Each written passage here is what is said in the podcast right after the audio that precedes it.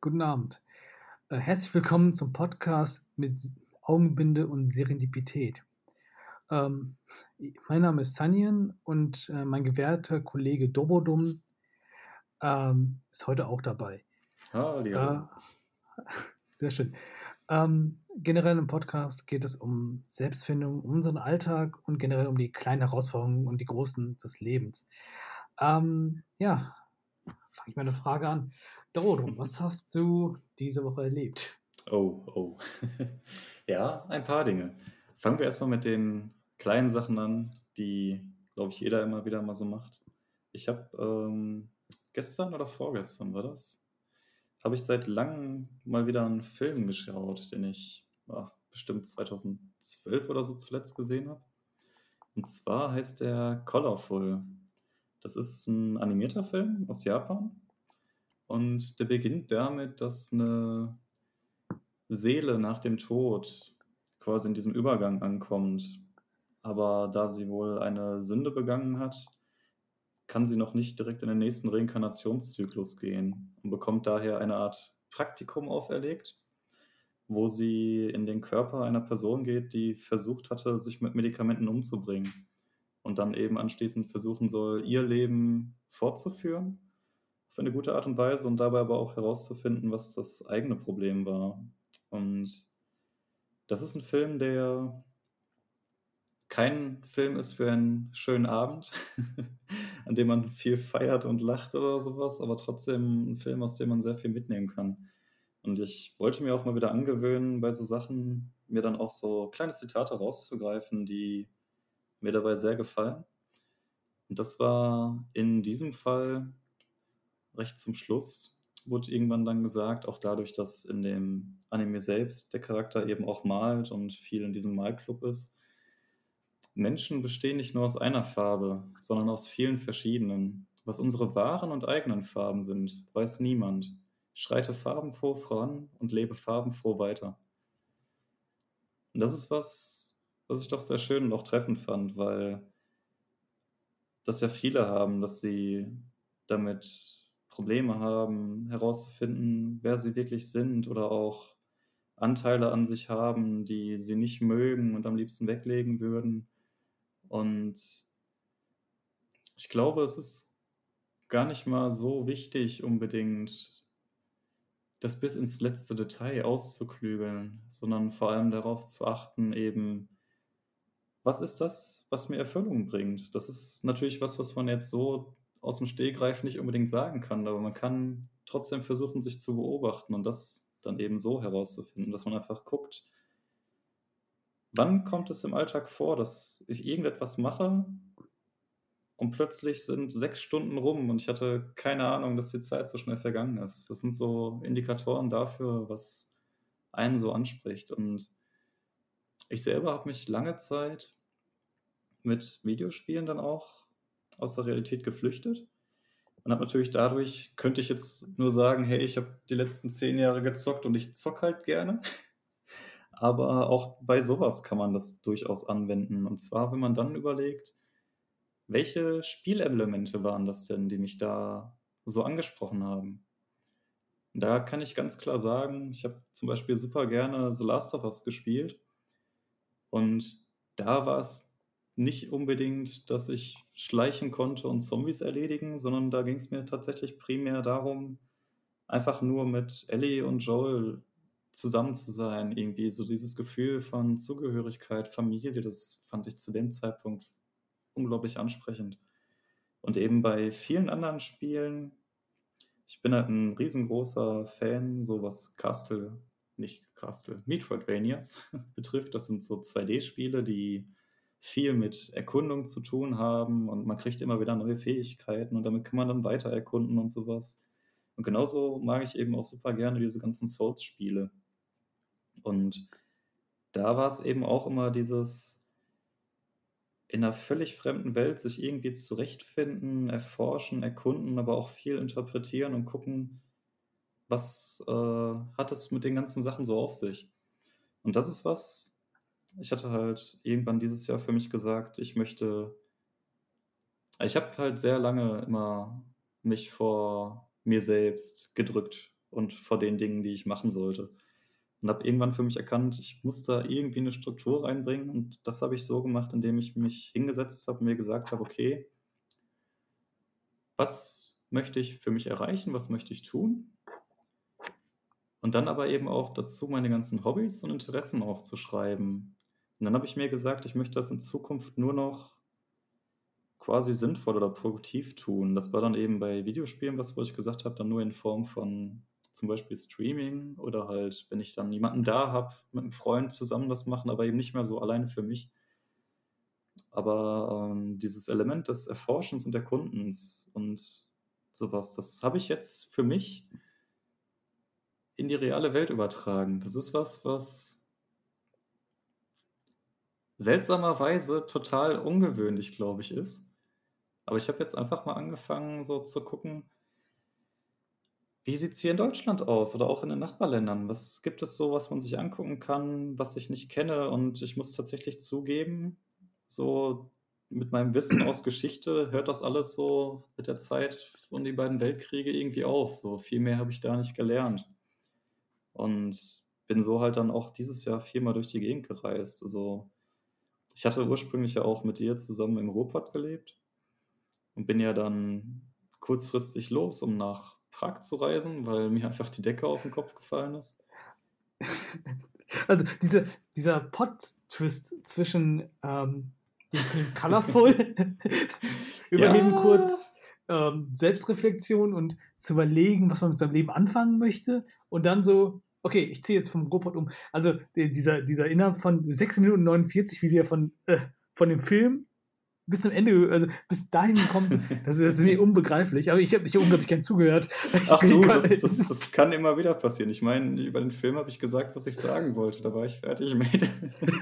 Du, du bist nicht reingegrätscht und wolltest selber noch irgendwas dazu sagen. Nein, nein ich, ich, ich, sorry, ich, ich wäre so von der Stimme etwas hypnotisiert. Ich konnte Dann lass dich einfach weiter hypnotisieren und wir nehmen den Rest noch mit. Ich, ich, ich, treibe mit dir. Also, ähm, aber tatsächlich, ähm, von der aber ja, aber es ist eine gute Parallele. Also mhm. im Endeffekt auch äh, die Seele, die keinen äh, Frieden findet, ja. ähm, die dann über Videospiele versucht, irgendwo eine gewisse Art von Frieden oder innere Ruhe mhm. für sich zu finden oder eine, wenigstens eine gewisse Ablenkung ähm, oder eine gewisse Zugehörigkeit, um diesen Frieden dann wieder herzustellen. Ja. Das passt ja auch auf jeden Fall zum Film äh, ganz Definitiv. am Anfang. Dass man dann irgendwo sagt, okay, ähm, da, da passt wirklich ein Film. Also ist jetzt kein, kein gute Laune-Film, den man sich mit, äh, mit Brezeln und, äh, nee, Cornf nee, nee, äh, und so, ähm, ja, mit Cornflakes da irgendwie vom, vom Fernseher sich dann irgendwie gibt, ähm, äh, sondern wahrscheinlich eher so ähm, mit einer Wodka-Pulle. Ah. Schwierig, schwieriges Thema. Nein, aber ähm, ja, der Film ist auf jeden Fall, obwohl es ein Anime ist, eigentlich äh, ist, weicht es so wieder ein bisschen wieder auf. Aber hm. tatsächlich ist, äh, klingt das schon für mich nicht so ähm, nicht so krass äh, also freundlich, aber auf jeden Fall sehr nachdenklich am Ende, dass man sich selbst ja. dann irgendwo reflektiert ja. und dann schaut, ähm, wie man, ja, wie man sein Leben gestaltet, weil ja. theoretisch klar hat man eine relativ begrenzte Zeit auf Erden und mhm. ähm, keiner weiß wie lange und dementsprechend ist es ja auch irgendwo sinnvoll, dass man nicht irgendwie den ganzen Tag vom Fernseher sitzt oder ähm, mhm. nicht den ganzen Tag mit Sachen die Zeit irgendwie rumkriegt, ähm, die im Endeffekt nur irgendwas überbrücken sollen, sondern aktiv, proaktiv irgendwo das Leben sich selbst irgendwo findet, ähm, dass man genau weiß oder genau herausfinden will und kann, welche Hobbys man wirklich hat, was ja. einem interessiert und ähm, und klar, das Videospiel ist natürlich dafür ein guter Einstieg, erstmal zu schauen, okay, ähm, klar, das Videospiel selber kann es auch ein Hobby sein, mhm. Ähm, aber da muss man, glaube ich, auch irgendwo die Balance bewahren und schauen, ja. was echt ist. Also nach echten Sachen finden, suchen. Ja, also ich ähm. meine, das ist halt schön. Du kannst natürlich in einer sicheren Umgebung und ohne großes Risiko und vor allem auch damit, dein, damit eingehend auch ohne Angst, kannst du halt für dich ja auch die Lücken füllen, die bei dir bestehen. Es ist halt nur problematisch, wenn das dann irgendwann die Dauerlösung wird. Und da muss ich tatsächlich sagen, so gerade auch vom Umfang her, das war ja bei mir nichts, wo ich jetzt sage, ich spiele mal in der Woche 10, 15 Stunden oder so. Das war ja exorbitant mehr. Also so 10 Stunden konnte ich auch mal locker an einem Tag voll kriegen, wenn nicht sogar mehr. Und Das ist aber trotzdem was, wo ich jetzt nicht sagen würde, ich habe die ganze Zeit damit verschwendet, sondern dadurch, dass ich dann auch mir angucken konnte, so was brauchte ich da jeweils raus, ähm, konnte ich da noch viel mitnehmen. Und auch andererseits habe ich da auch viel selber für mich wachsen können. Also das war bei den Souls-Spielen zum Beispiel, das hat mich ungemein gestärkt. Einfach weil das die Welt, in der wir ja leben, die ist unglaublich groß, vielschichtig und kompliziert. Und du bist einer von sieben Milliarden Menschen und bist komplett verloren in diesem Ozean irgendwie. Und die meisten Spiele, die du spielst, da bist du der große Held, den alle erwartet haben, der jetzt alles in Ordnung bringen soll und sowas alles und da gut vorankommt. Und bei den Souls-Spielen ist es eben was, du kommst ins Tutorial, kriegst da schon nur auf den Sack, dann schaffst du es irgendwann raus und bist stolz darauf und die ersten Charaktere, die dich ansprechen, sagen alle nur so nach dem Motto, ja gut, du, du hast es jetzt zwar daraus geschafft, aber vor dir kamen schon zig andere und du wirst genauso scheitern. Und du bekommst auch nicht gesagt, was du machen sollst so wirklich oder wo du hin musst. Und du musst das alles irgendwie für dich rausfinden. Du stirbst ständig, verlierst viel. Und das hat bei mir viel bewirkt. Also gerade das Loslassen.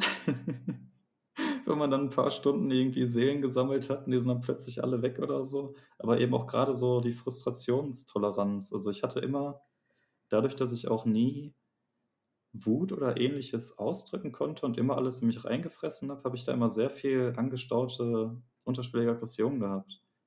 Und beim Spielen kam sowas dann immer ziemlich schnell raus. Und gerade bei den Spielen, wenn ich bei einem Boss zum 20. Mal verreckt bin oder so, natürlich erst recht. Aber das war was, wo ich sehen konnte, das ähm, wird wesentlich besser. Und was eben auch nochmal eine Sache ist, die ganze Welt, die ist düster, trist und traurig, aber hat trotzdem irgendwie in einigen Ecken wieder so eine gewisse eigene Schönheit versteckt. Das, klingt wie mein Kleiderschrank. Ganz schön. Irgendwo in der Ecke Da, ist da eine ist eine Socke. Schönheit versteckt? Ja, da finde ich immer irgendeine Socke, die ich seit zehn Jahren suche, Ja. ähm, in irgendeiner Ecke von, von dem Schrank. Aber sonst ist eigentlich blankes Chaos. Äh, Mhm. Und tatsächlich versucht meine Frau da irgendwie Ordnung reinzubringen. ähm, da habe ich die Hoffnung schon eigentlich längst aufgegeben, in meinem Ja. Kleiderschrank irgendwie Ordnung zu bringen. Ähm, und alles, was man nicht sieht, äh, ist ja für mich auch irgendwo nicht existent. Ähm, es gibt ja tatsächlich Das ist ja auch so. Ich meine, das ist ja genauso wie mit der Frage, wenn im Wald ein Baum umfällt und keiner hört, ob er dann überhaupt umgefallen ist. Ne? Genauso ist es Ja, mit gut. deiner Unordnung im Schrank, wenn es keiner sieht. das stimmt. Aber es gibt auch die, es gibt ja wirklich so Realitätstheorien, ganz, äh, ganz, ganz äh, skuriose. Und eine lautet da zum Beispiel, ähm, oder ein, ein interessantes ein Gedankenspiel. Ähm, wenn man einen Raum betritt, Mhm. dann sagt die Theorie aus, dass der Raum nur existiert, weil du den gerade betreten hast. Mhm. Wenn du aber rausgehst und die Tür zumachst, dass der Raum komplett verschwindet. Okay. theoretisch kannst du es ja erstmal so, wenn es jetzt keine moderne Technologien wie Kameras oder sowas gäbe, hättest du eigentlich jetzt nicht wirklich beweisen können, dass es wirklich nicht so ist. Mhm. Aber einfach mal so ein Gedankenspiel, äh, so ein bisschen, bisschen Science Fiction, Matrix, alles mal rein und ähm, einfach mal so ein Gedanke, okay. Und ich hoffe, dass mit meinem kleinen Schrank genauso ist. Das heißt, wenn, wenn die Tür von dem kleinen Schrank zufällt, dass ich am Ende wirklich nicht weiß, ob da, da existiert ähm, und dementsprechend auch die Notwendigkeit vom Aufräumen natürlich irgendwo entfällt. Also ich kann dir, ich kann dir sagen, ich hatte in den fünf Jahren, die ich in meiner ersten Bude hatte, hatte ich eine Schublade. Und da habe ich alles reingepackt, was so Briefe von den Krankenkassen sind oder dieses ganze Rechnungszeug und sowas alles. Ähm, ich sag mal, als ich jetzt dann umziehen wollte, war es tatsächlich so, dass nach dem Öffnen das alles noch vorhanden war. Aber vielleicht lag es auch nur daran, dass ich diese Schublade geöffnet habe. Vielleicht war das der Fehler. Das stimmt. Also da hättest du eigentlich direkt den Schrödingers Katze dann äh, rausholen können, sagen, okay, Ich hätte den Schrank als solchen direkt verbrennen sollen. oder eine Katze reintun können. Also je nachdem, was Schrödinger, äh, welchem Sinne des Schrödingers wäre. Ähm, Ich glaube, Schrödinger hing nicht so sehr an Tieren, sonst würde er nicht solche Experimente machen. ja, das kann sein.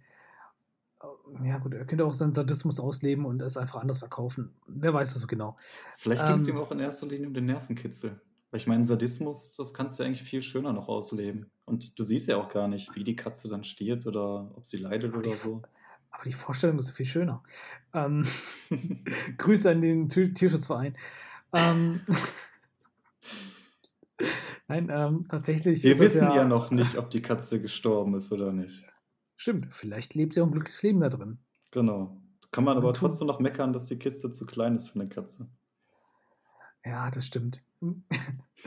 Äh, Ja, da, da kommt, glaube ich, äh, im, im späteren Verlauf der Podcast-Folgen ähm, noch jemand, der sich mit Tierschutz richtig gut auskennt. Ähm, der wird wahrscheinlich da noch mal ein bisschen mehr berichten können und wahrscheinlich auch uns für, für dafür noch ein bisschen rügen. Oh oh. Ähm, ja, das kann man gespannt sein. Ähm, tatsächlich, ähm, aber nochmal, also wir sind jetzt vom, von, von äh, Soul-Spielen zu den Katzen gekommen. Die, und, zum, und zu meinem Kleiderschrank, ganz wichtig. der ist sehr wichtig. ah, der ist super wichtig. Ähm, tatsächlich. Ähm, nein, aber dass ähm, Videospiele generell auch irgendwo Ablenkung sind, auch irgendwo eine Hm. Möglichkeit im geschützten Raum sich wiederzufinden. Ja, natürlich, also dass man irgendwo diese eine gewisse Überwindung braucht, um dann wirklich in die Welt rauszugehen und dann Ja, da sein Glück zu versuchen und ein bisschen was auszuprobieren, auch mit dem mit der Gefahr, dass man auch irgendwo auf die Schnauze fallen kann. kann man immer. Äh, ja, muss man, glaube ich, sogar. Ähm, Ja, lernt man weil, am besten draus. Stärkt den Charakter. Das Wichtigste ist, ja, dass man wieder aufsteht. genau, also ein, einmal mehr aufstehen, als man hingefallen ist. Ähm, Genau. also di- direkt so einen billigen Spruch mal rausgeholt, den, den, den man schon tausendmal gehört hat. Ach ja, Ähm, wenn er passt, warum denn nicht? Aber, der, st- aber der ist auch echt äh, sehr stimmig. Ähm, Ich meine, das Problem bei so Sachen ist ja auch, dass die Sachen, diese ganzen Sprichwörter und sowas, da ist halt echt das Problem, dass sie so abgedroschen sind und Klischees geworden sind. Aber an sich, es steckt ja schon immer was Richtiges drin. Aber das Problem ist einfach, dass wir das nur noch sagen und erzählen, aber nicht mehr leben. Ja, das erfordert ja auch relativ viel Mut. Also ist ja nicht Ja, so, dass man einfach mal lebensverändernde, lebensverändernde Entscheidungen ähm, einfach mal von heute auf morgen trifft, da diese ja auch irgendwo dieser sehr effizienten Gesellschaft ähm, entgegenspricht in großen hm. Teilen. Ähm, G8-Schulbildung, also so direkt am besten zwölf Jahre, vielleicht sogar noch zehn Jahre später, in, ähm, dann mit 18 anfangen zu studieren, mit 25 ist man schon fertig mit Master oder spätestens. Ähm, Mit und dann 28 geht, frustriert im Job. genau, und mit, äh, mit 32 äh, Burnout. Genau. Ähm, also das heißt, es gibt ja schon irgendwo einen gewissen Plan, wie es denn schnell vorangeht. ähm, aber ob man sich jetzt mit 18 irgendwie schon gefunden hat und dann entscheiden Nee, kann, nee, nee, was man die nächsten nee. 40, 45 Jahre machen will, ähm, das ist früh. natürlich, es ist, ist sehr früh. Also es ist ja generell so, generell so Kinder, die mit fünf eingeschult worden sind. Hm. Das ist, äh, was habe ich mit fünf gewusst? Also kann sein, dass es vielleicht an meine, meiner persönlichen Entwicklung äh, irgendwo hängt, aber fünf Jahre ist schon so ein Alter. Das ist, also ich Ja. glaube, ich wurde mit sieben, glaube ich, eingeschult. Äh, fand ich ganz okay. Konnte ich auch nichts gegen sagen. Ähm, Ich glaube, ich mit sechs. Ich bin mir nicht mehr sicher. ja, irgendwie so, ich, glaub, ich meine ja 5, 6, 7. Ich glaube, das ist so diese Altersspanne, wo man eingeschult werden kann. Hm. Ähm, ich glaube, 6 ist, glaube ich, so der Ich war auf normale. jeden Fall einer der jüngsten. Ja, das, das war, glaube ich, so einfach. Ich glaube, das Und war der ja drittkleinste. Ah, Drittkleinster, das ist auch schon ein undankbarer Titel. Das Kleinste wäre immer noch süß, aber das Drittkleinster, das ist ja. Ähm, Ja. bis, ja also, ja, das, bring, das bringt nichts. Also, ähm, auf jeden Fall. Ähm, ähm, sch schlimmer als hier das mittlere Kind dann. nicht mal der Kleinste, nicht der Größte, nicht mal die Hm. Mitte, sondern irgendwo dazwischen. Tja. Von 1 zu, 1 zu 30 ist man der 27. So, interessiert gar keinen mehr. Nein, aber Ich glaube, das Wichtigste ist, gerade wenn man dann eben noch so jung ist und keine Ahnung hat, wer man ist, wo man hin will oder sowas. Man sollte auch, also ich weiß, ich habe selber auch der Entscheidung, wer weiß, was für eine Schwere zugetragen.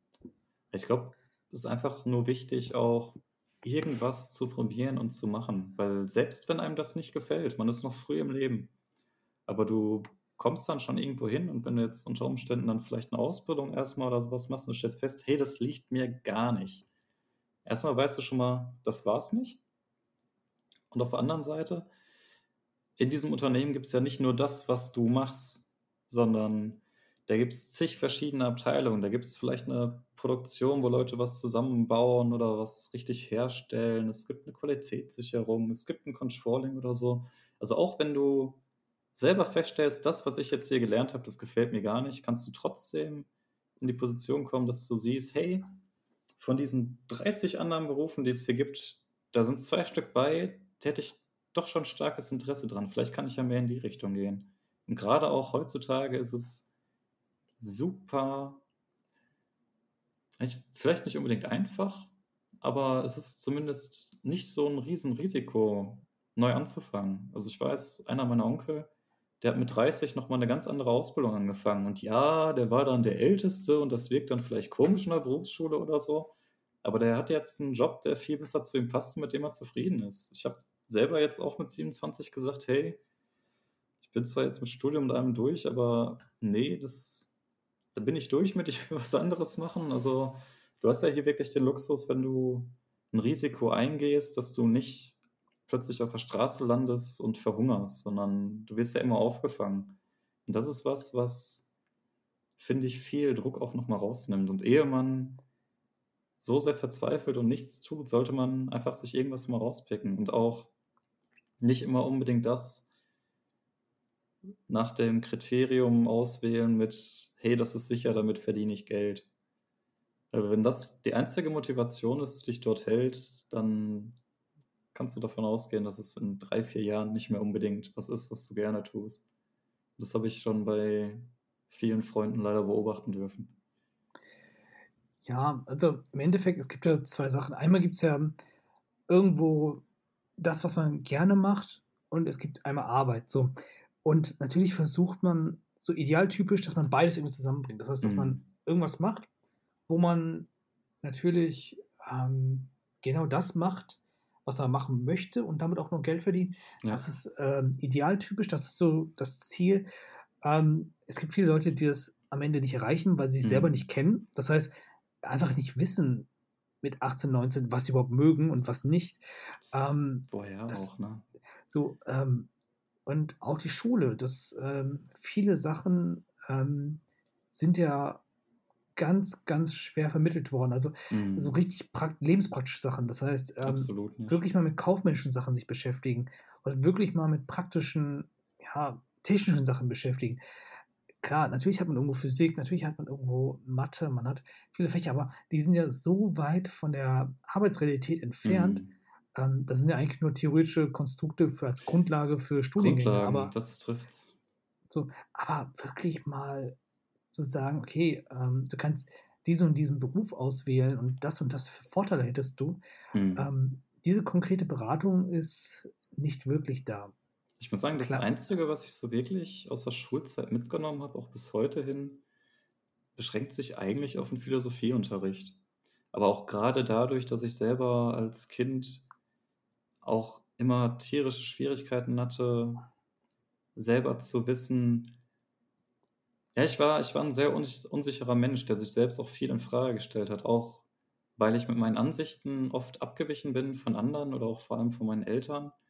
Und da bekommst du halt so Werkzeuge mit an die Hand, auch Wahrheit zu erkennen oder die abzuleiten, woran du moralisch wertvolle Taten erkennen kannst oder eben selber beschließen kannst, so zu handeln. Und das war was, was mir in der Zeit echt viel gegeben hat. Und auch, wo ich, denke ich, auch heute noch von profitiere. äh, ja, also äh, ich überlege gerade, welcher Unterricht mir am meisten gegeben hat.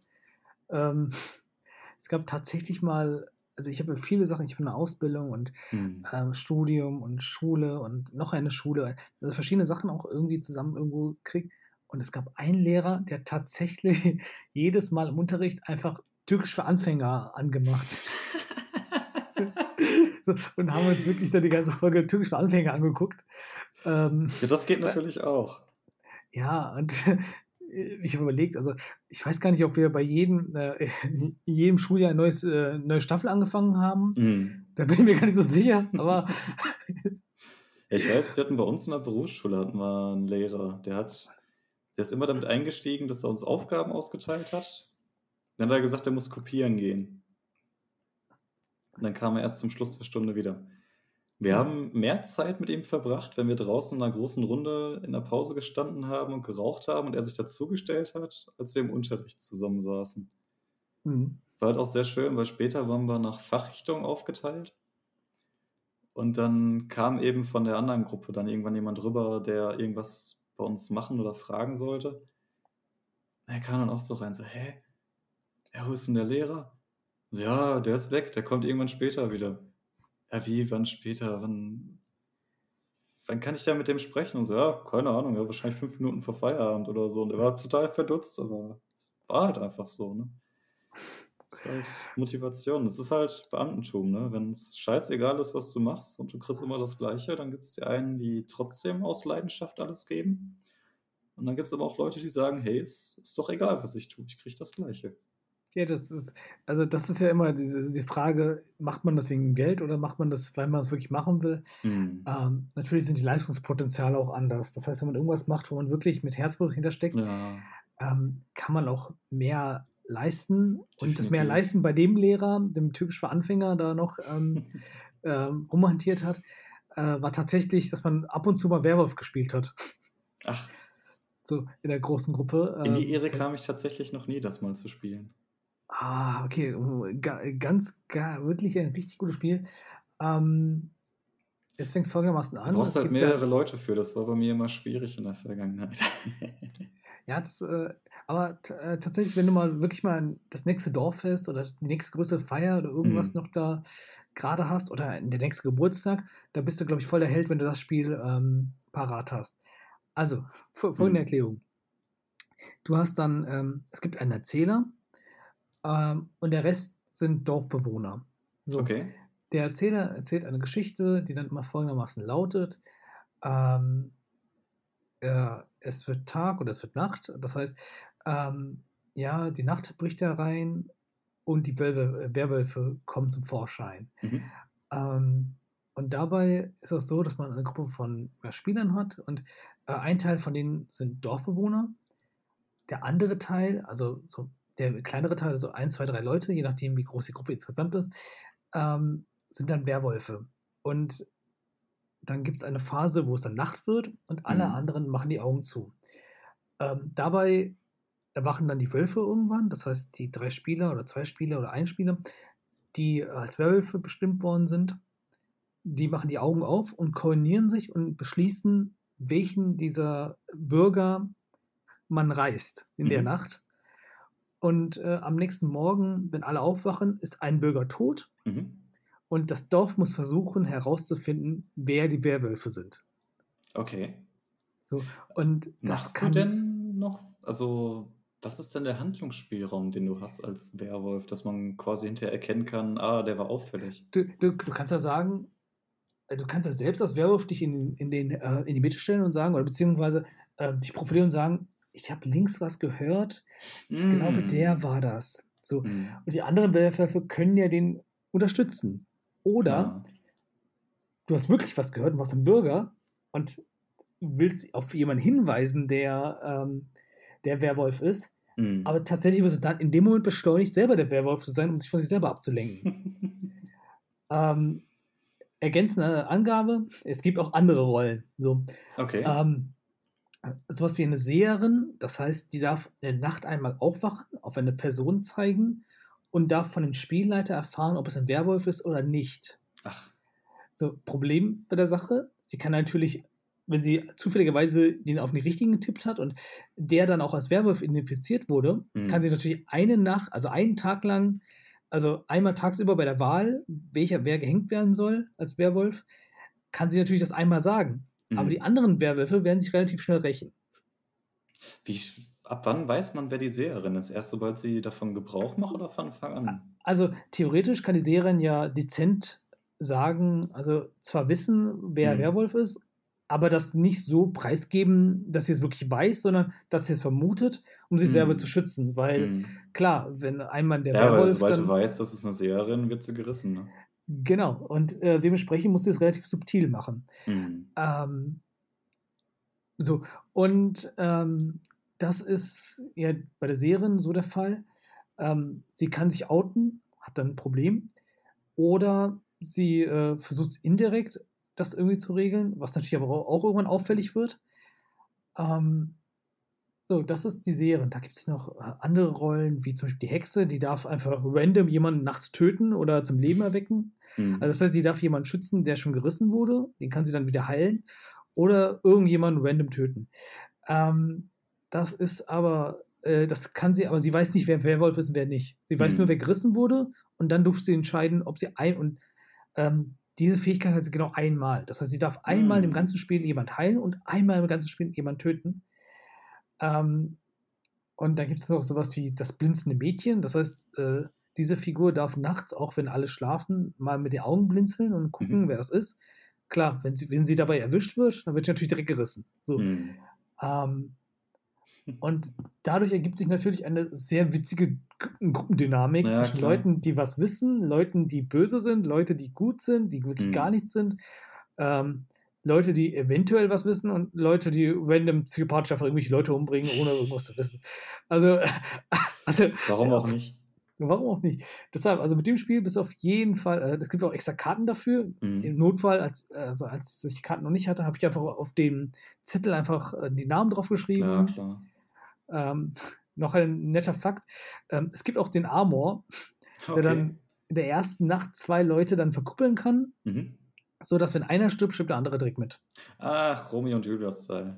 Genau, aber richtig. So und, ähm, das, äh und da natürlich kann es dann sein, dass zum Beispiel ein Werwolf und ein normaler Bürger dabei ist, sodass ein Mhm. Werwolf den einen Bürger schützen möchte, der Mhm. zufälligerweise irgendwie als, äh irgendwie in die Fronten geraten ist und, ähm, versuch also, der als Wolf beschuldigt wird, der aber keiner ist. Aber wenn er getötet wird, dass der eine richtige Wolf wirklich dabei draufgeht, Mhm. ähm, dann wird er eventuell sogar Bürger geschützt von einem Wolf, um sich dann selber zu schützen. Ja. Ähm, ah, aber man merkt schon, da können sich schon ein paar witzige Situationen dadurch ergeben, auf die Grund dieser Komplexität. Klar. Ähm aber noch mal zum ursprünglichen Thema. Ähm, wie Einmal kurz noch wie zur Party selbst, kann ich noch Bitte. einwerfen. Das hatte ich nämlich grad schon im Hinterkopf. Ähm, einfach nur 'n kleines Zitat. Und zwar, ich hatte selber war ja Partys und so was ja nie mein Ding, da habe ich mich nie wohlgefühlt und da fiel mir vorhin dann ein vom guten alten Doktor Jotta. „Ich glaube, ich bin nicht multitaskingfähig, da ich niemals Spaß habe, wenn ich auf Partys gehe.“ Und das traf bei mir definitiv immer zu. Wenn ich auf 'ner Party war, war ich immer damit überfordert, einfach nur diese ganzen Sinneseindrücke und Leute zu verarbeiten und irgendwie dort klarzukommen, als dass noch irgendwie Raum dafür da gewesen wäre, auch Spaß zu haben und das zu genießen. Ja, das, äh, kann ich nachvollziehen. Das ist auch schwierig. Also, viele Leute gleichzeitig überhaupt so zu managen, Mhm. äh, ist generell so 'n schwieriges Thema, weil da muss man, glaube ich, auch der Typ sein oder das gewohnt sein, dass man mit vielen Menschen Mhm. gleichzeitig kommunizieren kann, ohne irgendjemanden zu vernachlässigen, ohne jemanden zu ignorieren, aber auch gleichzeitig irgendwie mit allen gleichzeitig als Gruppe zu funktionieren, ähm, mit ganz verschiedenen Charakteren. Das sind, glaube ich, so Fähigkeiten, das ist, äh muss man muss man damit so groß geworden sein, also wirklich mit einer Mhm. relativ großen Familie, die dann auch relativ viel zusammen unternimmt, ähm, oder einen sehr guten Freundeskreis von Anfang an haben, aber das ist ja nicht also, das ist ja nicht mehr selbstverständlich in der heutigen Zeit. Ja. Das ist Ähm, aber was, wo ich tatsächlich auch neugierig bin, wie's heute wäre, weil früher war halt, glaube ich, auch 'n massives Problem dabei. Ich habe mich immer unglaublich stark danach gerichtet, mit wem ich unterwegs bin, habe mich dem dann quasi immer sehr angepasst. Auch grade dadurch, dass ich nicht so selbstbewusst war. Und heute ist dem eigentlich nicht mehr so, sondern ich gehe mit der Art, wie ich bin, einfach straight nach vorne. Und daher könnte ich mir vorstellen, dass heute so 'ne Situation für mich wesentlich leichter zu genießen ist als früher, aber das habe ich noch nicht so wirklich auf die Probe gestellt. Hm. Ja, im Nachhinein weiß man's ja immer irgendwie besser, dass man Ja. was man dann hätte machen können, wie man es machen können, wie man sich von der Persönlichkeit entwickeln müsste, um da irgendwie Anschluss zu finden. Mhm. Ähm, aber es muss es musste aber es muss ja auch die Situation sich ergeben und auch die Leute irgendwo da sein, die auch irgendwo zu einem passen. Ja. Ähm, man man kann sich nicht jeder Gruppe einfach anschließen. Ähm, wenn man dazu nicht irgendwie von der Einstellung oder von den Leuten her irgendwie passt. Mhm. Ähm, klar, natürlich, es gibt berufliche Kontexte, wo man mit allen Leuten klarkommen muss und Ja. lernen muss. Aber im privaten Bereich kann man sich ja wesentlich wähl- wählerischer dann auch geben. Ich finde, beruflich ist es auch immer einfacher, weil du, ich finde, du hast da immer klare Spielregeln und immer auch einen gewissen Kontext dabei. Und dadurch ist es einfacher, dort in Anführungszeichen zu funktionieren. Also Ja. so, ja, Pro, ich, da habe ich mal einen Pro-Trip. Ähm, äh, Pro, Pro-Trip. Pro-Trip, genau. Oh je, oh je. Ähm, ta tatsächlich haben wir bald auch noch jemanden, der sich äh, sehr gut mit Drogen äh, auskennt. Ach, Also ja. auch mit den Trips und äh, den. Ähm, Ist immer gut. Da wird es auch, da da auch sehr interessant, auch ähm, mit ihm mal darüber zu reden, Mhm. Wie ein typischer Suchtverlauf verläuft, ähm, wie man damit umgeht, wie man irgendwo wieder rauskommt aus der Nummer. Ja. Ähm, aber wie gesagt, also der Pro, der Pro-Tipp, jetzt, ja, der Tipp jetzt aber wirklich, tatsächlich, zieh in einer kaufmännischen Ausbildung, wo man Anzug tragen muss, niemals am ersten Tag bei der Präsentation vor den neuen Kollegen die Krawatte aus. Ganz What? großer Fehler. Ja, Also ich- tatsächlich. Warum? Weil ich, weil ich locker wegen wollte. So 19, du hast keine Ahnung vom Leben. Oh. Dacht, und dachtest dir, und, ähm, Oh. und, da, und, mach, und mach das vor allem nicht, wenn du in der Zentrale von dem Unternehmen. Ach du, ich meine, du bist auf jeden Fall nicht verkrampft hinterher, ne? Die, die Leute, die wissen, mit dir kann man auch mal Späßchen machen. Ei. Ah, und vor allem, Oh. da, vor allem, wenn das in der Zentrale dieses Unternehmens war. Das heißt wirklich Oh. also, an dem Hauptsitz, ähm, wo, auch der, wo auch mal der Vorstand oder der Geschäftsführer da irgendwie mal entlanglaufen kann. Ja. Ähm, also, ja, manche Sachen sollte man vermeiden. ja, ja, ja, und das gehört, glaube ich, dazu. Ich bin echt froh, dass ich, ich glaube, ich habe auf der Arbeit noch nie eine Krawatte getragen. Da bin ich auch froh drum. Ja, das Wird ist. sich auch äh, hoffentlich nicht mehr ändern. Ja, aber, aber auf jeden Fall, ähm, für die Leute, die, die si- sich für eine Ausbildung interessieren, macht das nicht. Also Nee, nicht die, nee, die Ausbildung nee. auf jeden Fall, äh, wenn ihr machen wollt, aber nicht die Krawatte ausziehen, wenn, wenn ihr eine tragen müsst. Das war auch Das- wundervoll bei mir mit der Ausbildung. Ich hatte in den ersten Wochen, weil ich auch unsicher war, habe ich erstmal noch brav Hemd angezogen und so ein Quatsch.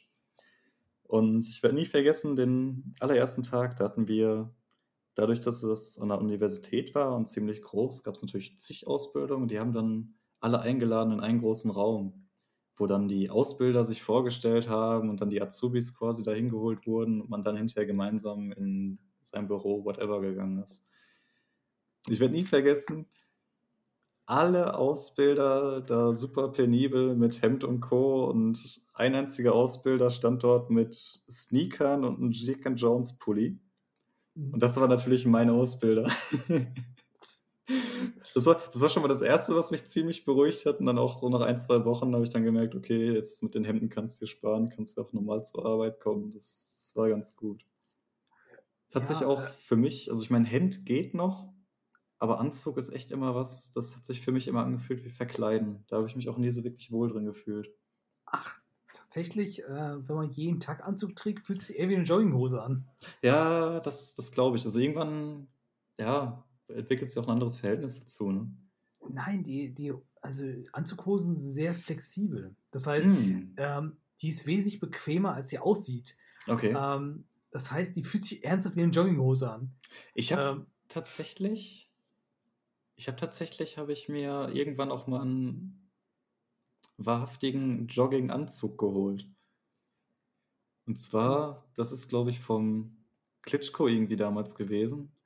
Haben die, ich weiß nicht mehr, welche Marke das genau war, die haben dann ähm, einen Anzug hergestellt aus dem Verbundstoff, der eben das tatsächlich dieses Material von Jogginghosen mit drin hat, von diesen Stoffhosen. Das Saucoole dabei ist, die hatten das, glaube ich, in Blau und Grau. Und es war nicht so auffällig. Also ich bin damit tatsächlich auch dann zu Messen gegangen, wo ich unser Unternehmen vertreten durfte. Und das Coole dabei ist, dadurch, dass das dieser Joggingstoff ist, ist dir schon mal aufgefallen, dass deine Jogginghosen nie verknittern? nein, überhaupt. Ja, stimmt, stimmt. Die verknittern einfach nicht. Das ist da genauso. Das heißt, du kannst diesen Jogginganzug, den kannst du zusammenknüllen, wie du willst. Du brauchst den nicht bügeln, du ziehst den an. Ich, meine, du merkst, glaube ich, ich hasse Bügeln. das ist bei mir immer ein Faktor. Aber es ist halt, du hast das Ganze in wesentlich gemütlicher und dazu kommt es noch, dass du nicht darauf achten musst, ob es zerknittert oder sonst irgendwie was. Und ja, vielleicht reicht es dann nicht für die richtigen High Society-Dinger, aber ich sag mal so in den Gefilden, wo ich unterwegs war, war das immer ein gutes Mittelding. Ähm, ja, der Golfclub ist damit dann wahrscheinlich nicht mehr erreichbar und die nächste Disco wird auch schwieriger. Oh. Und ja, ein Disco, wo man reinkommt, will man, glaube ich, dann nicht drin sein. Ähm, ich weiß nicht, ich war, glaube ich, erst in zwei oder dreimal in der Diskothek und auch wenn ich es reingeschafft hatte, da wollte ich auch nicht wirklich sein. Aber ähm, vielleicht liegt es an dem, was du meintest, dass die Hürden zu gering war, dass ich es reingeschafft habe. Das, vielleicht war das das Problem. Ja, will mir zu denken geben. Nein, aber also, ähm, Kinder es nicht nachmachen. Keine gute Idee, die Sachen, die wir gerade erwähnen. Keine Jogginghose bei der Messe und auch kein, kein äh, fehlender Schlips bei der Arbeit. Ähm, der offene Hosenstall, so, der geht aber immer. Ach ja, der, der, der ist noch äh, sozial noch irgendwo akzeptiert. Genau. Das ist halt auch gut, um seine Arbeitskollegen zu testen, ob das nette Leute sind, zu denen du Vertrauen haben kannst, die dich nett darauf hinweisen oder ob die sich einfach noch stundenheimlich drüber lustig machen. Klar, ähm, das ist, äh, ja, das, äh, ich glaube, das Ergebnis will man meistens nicht hören. Nein, aber ähm, tatsächlich ist das äh, oh, so, so, richtig, oh, richtig schlimme Ausbildungsfails. Was kann man denn dann, noch, äh, noch machen? Ähm, zu, viel, äh, zu früh duzen. Ja. Ähm, auch ein nettes Thema. Ähm, glücklicherweise habe ich jetzt damit jetzt kein Problem mehr, weil man auch in einem gewissen Alter reingekommen ist äh, wo man relativ gut auf Augenhöhe kommunizieren kann, aber so mhm. mit 18, 19 ist man da noch relativ weit entfernt. Ähm, außer wenn man sich wirklich extrem gut mit den Leuten auch noch versteht, privat. Ja. Ähm, was kann man noch sagen? Ähm, PlayStation-Accounts weitergeben. Das ist definitiv ein Faktor. Oder sonst irgendwas wie Steam-Accounts, irgendwas mit Arbeitskollegen. Das ist was, da ist man sehr schnell zu verleitet und man zockt dann auch ein paar Mal mit den Kollegen, aber ich selber habe festgestellt, das ist irgendwie so ein richtiger Dorn im Auge. So gerade wenn man dann mal länger krankgeschrieben ist oder irgendwie sonst mal so zu Hause sitzt. Das ist immer ein doofes Gefühl, wenn du denkst, okay, ja gut, ich bin jetzt eh krank, da kann ich doch zocken, aber gleichzeitig, wenn du weißt, dass deine ganzen Arbeitskollegen das sehen können und sowas, das ist immer. Oh. Also, ja, Will ich nicht unbedingt empfehlen. Ich habe es selber gemacht und war jetzt nicht unbedingt was, wo ich sagen würde, das würde ich jetzt noch machen. Nee, also klar, wenn man mit einem gebrochenen Bein zu Hause liegt, ähm, dann ist ja. Also ja, gut, ein, das, ist, das ist recht simpel. Das ist recht simpel, ne? Da, da sagt keiner dann, öh, was, was hast du denn gemacht? Aber ich sag mal, bei mir war es ja, ich war super lange krank, dann eben auch durch Autoimmunerkrankungen, Depressionen, was weiß ich, so diese ganze diesen ganzen Kack, den die halt auch keiner ansieht. Ne? Ich meine, wenn du jetzt zur Arbeit rennst und hast das Bein gebrochen, einen fetten Gips gehabt oder so, da sagt jeder, oh, oh Gott, oh meine Güte, schrecklich. Aber so die ganzen Sachen, die ja keiner sieht. Und wenn du dann wiederkommst, sieht man nur, hey, der ist genauso fit wie vorher. Das ist dann immer schwierig, wenn du dann parallel dazu äh, noch 40 Stunden die Woche online warst. Oder mehr. Ja gut, das, äh, das Problem sind, ja, sind die sichtbaren Krankheiten sind ja nie das Problem oder selten das Problem. Ja. Ähm, bei Knochenbrüche oder sowas, die heilen ja meistens auch, außer wenn man extreme Glasknochen hat und dementsprechend regelmäßig ja. das Vergnügen hat. Ähm, aber so, so ein normaler Knochenbruch oder generell äußere Verletzungen, äh, die sind ja, okay, wenn man kein Blut Ziemlich hat. Ziemlich entspannt. Und, ja, also entspannt. ja, also ich glaube, so ein Knochenbruch, äh, ein Knochenbruch tut trotzdem weh. Ja. Ähm, aber ich glaube, seelische und mentale Probleme, das, das sind, glaube ich, so Sachen, ist äh, mittlerweile auch sehr stark verbreitet. Man sieht ja. den Leuten nicht an, beziehungsweise die meisten lassen sich es auch nicht ansehen, was auch vollkommen okay ist. Ja, klar. Ähm, ich meine, willst du ja auch nicht unbedingt. Ne? Also nee. ich meine, es ist definitiv so, dass ich sage, hey, du brauchst Leute dafür, denen du vertraust, mit denen du darüber reden kannst, aber das hat auch alles eben einen richtigen Platz und eine richtige Zeit. Und da gehört die Arbeit nicht unbedingt zu. Nein, also, ähm, und das ist ja auch so, es will ja auch nicht jeder helfen. Das kommt auch noch hinzu. Nee. Also, es gibt ja natürlich Leute, die dir Gutes wollen und die natürlich auch dir gerne versuchen zu helfen. Vielleicht auch ah, das das Problem ist, es scheitert meistens schon, ähm, am Willen, aber bei den Leuten, Mhm. die den Willen haben, an den Fähigkeiten. Ähm, Ja. Nicht Ja, es ist schwierig, es ist nicht einfach. Ja, also man vor allem man muss ja auch ein gewisses Verhältnis auch irgendwo haben, aber Klar. viele aber viele Sachen, also die kann auch kein anderer so übernehmen. Die können den Prozess unterstützen, ähm, aber niemals die den Weg, äh, laufen für einen. Das Eben. ist, äh Du das kannst den Weg drin. weisen, aber die müssen sie selber gehen. Ja, Schriftsteller.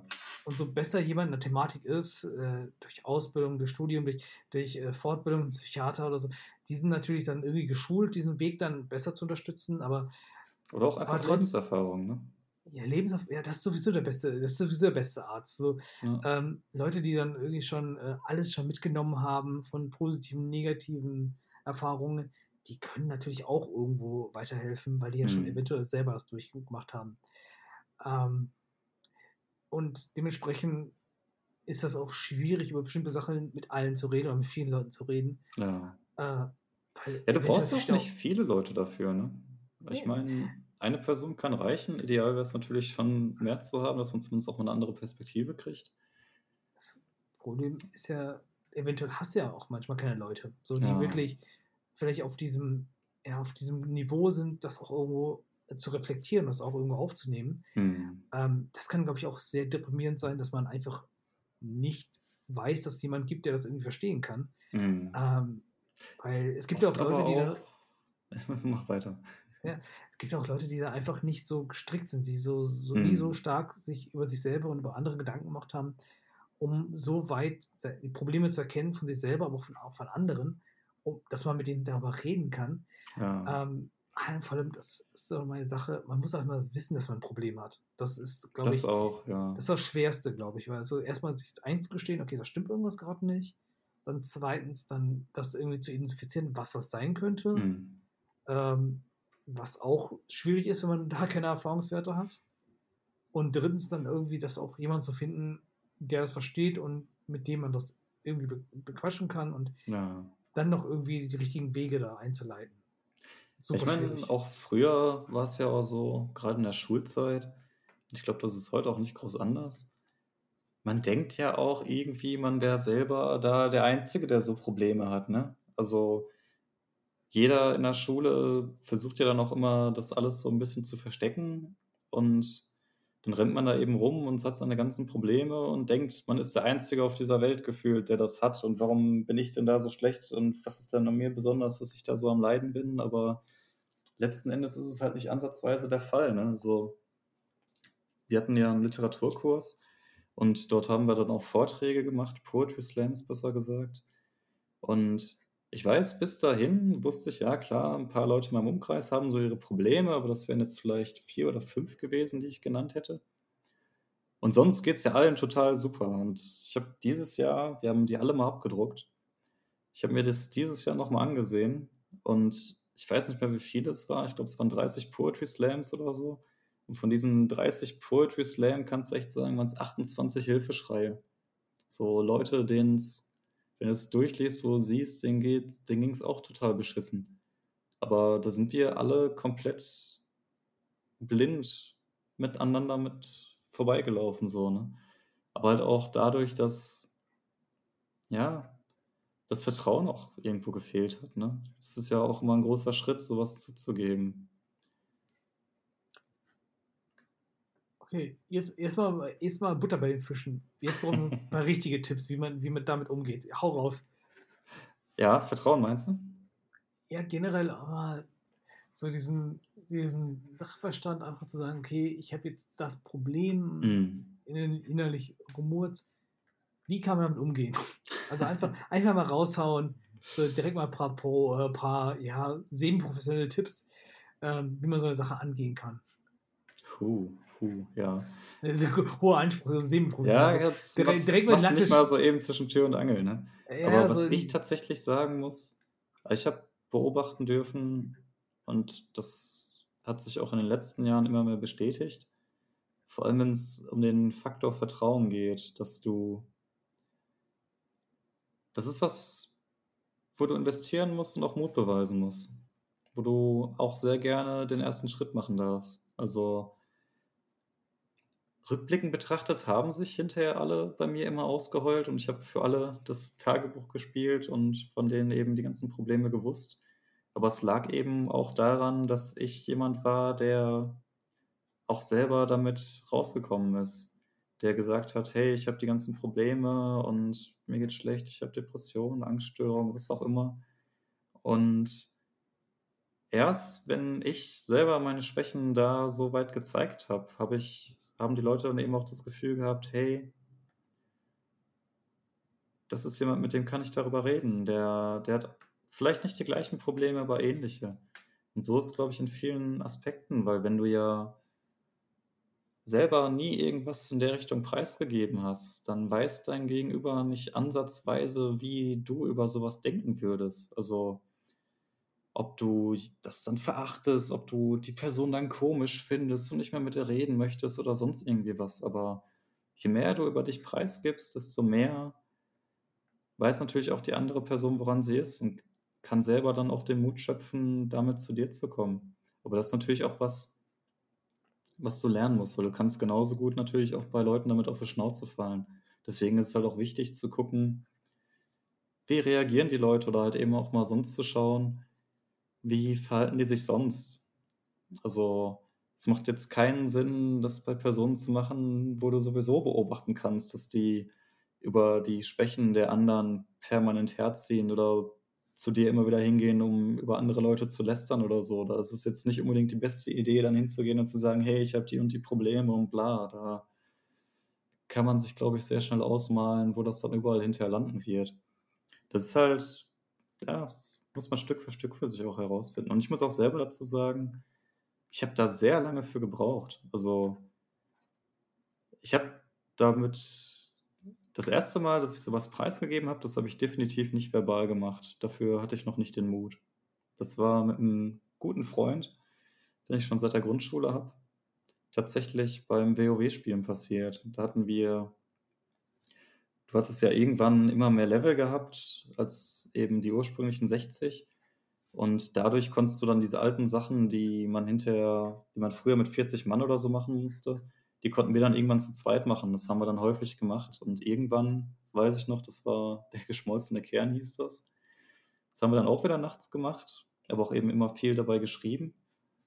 Und anschließend haben wir dann in dieser Instanz nebeneinander aufm Boden gesessen.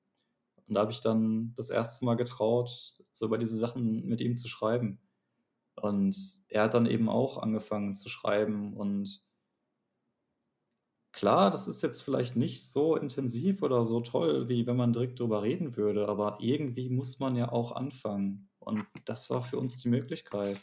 Und irgendwann kamen wir dann auch dann es hat lange gedauert, kamen wir auch irgendwann dazu, dass wir uns getraut haben, persönlich über so was zu sprechen. Und dann habe ich irgendwann noch mit wem anders darüber sprechen können. Musste auch zwangsläufig, weil ich das auch zu lang verschleppt habe, ja dann auch irgendwann mit professionellen Leuten drüber reden. Und ich habe festgestellt, mit jedem Mal wurde die Hürde für mich auch geringer, auch weil ich immer wieder gesehen habe bei den Leuten, das war nichts Schlimmes. Im Gegenteil, also, es hat gut getan. Ich habe es es war es war nicht gelöst, es war nicht weg, aber es war gut, einfach zu wissen du bist einfach nur 'n Mensch, so, und bist trotzdem akzeptiert mit deinen Schwächen und Fehlern, die du hast.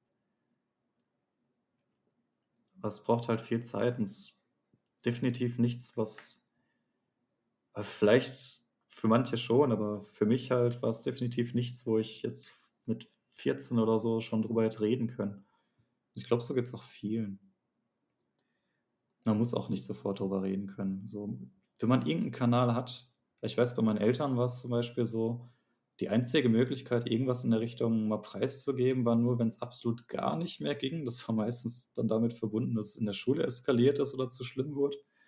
Und dann echt darüber, dass ich 'n großen Brief schreibe über 2 Seiten, wo der ganze Morast drinsteckt, den ich so angesammelt habe und den dann zu Hause hinlegen und dann erst mal abhauen zu irgendwelchen Freunden, bis man dann gedacht hat: „Okay, die Situation hat sich gelegt und jetzt kann ich darüber reden, ohne dass es wer weiß wie hochkocht“, ne?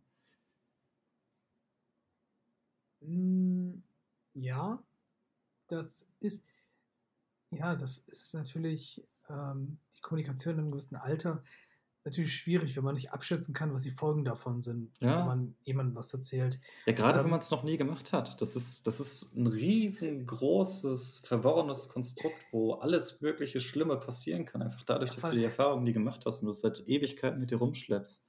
vor allem, kann ja, Also, als, vor allem, ja. als, ja, vor allem, wenn man so jung ist, dann kann man es gar nicht abschätzen. Ähm, von, äh, von der Reaktion bis, ach, du stellst dich an, bis hin zu, Ja, wir müssen, ja. wir müssen jetzt irgendwie geschlossen, ne, mein Junge, jetzt ist dein Hm. Leben vorbei. Ja. Ähm, also diese ganz irrationalen ähm, Ängste, die dann theoretisch dann diesen, ja, auch aufgrund der fehlenden Erfahrung dann irgendwie sich dann, ähm, ja, irgendwo dann sich irgendwie manifestieren. Ähm, und dass man aber meistens irgendwo die Hilfe bekommt, die man braucht. Hm. Ähm, meistens ist es ein Gespräch, was dann irgendwie auch äh, sehr viele Sachen klärt. Ähm, manchmal braucht man auch mehr Hilfe. Es, es kommt immer individuell darauf an. Und ähm, Ja. das ist natürlich auch, ähm, es gibt auch viele Sachen, die vielleicht auch vom Bodenstoffen auch irgendwo herkommen, dass es nicht mal was ist, was man sich irgendwie im Laufe des Lebens dann Hm. irgendwo dann sich aufgestaut hat, sondern das ist einfach nur chemische Reaktionen, die dann, Ja, will ich da, ganz ehrlich vernachlässigen inzwischen. Also ja, das, ja, das gibt's, aber ich glaube, dem ja, schreiben wir äh, einen viel zu hohen Stellenwert zu. Also viel zu oft sind, glaube ich, Leute in Lebenssituationen, die für sie halt einfach nicht gut und gesund sind. Und das muss man ja noch nicht mal unbedingt wissen. Wenn du von klein auf damit aufwächst, dann ist das für dich ja auch alles normal und du fühlst dich immer wieder schlecht, aber du weißt nicht warum und denkst, das ist irgendwo anders her.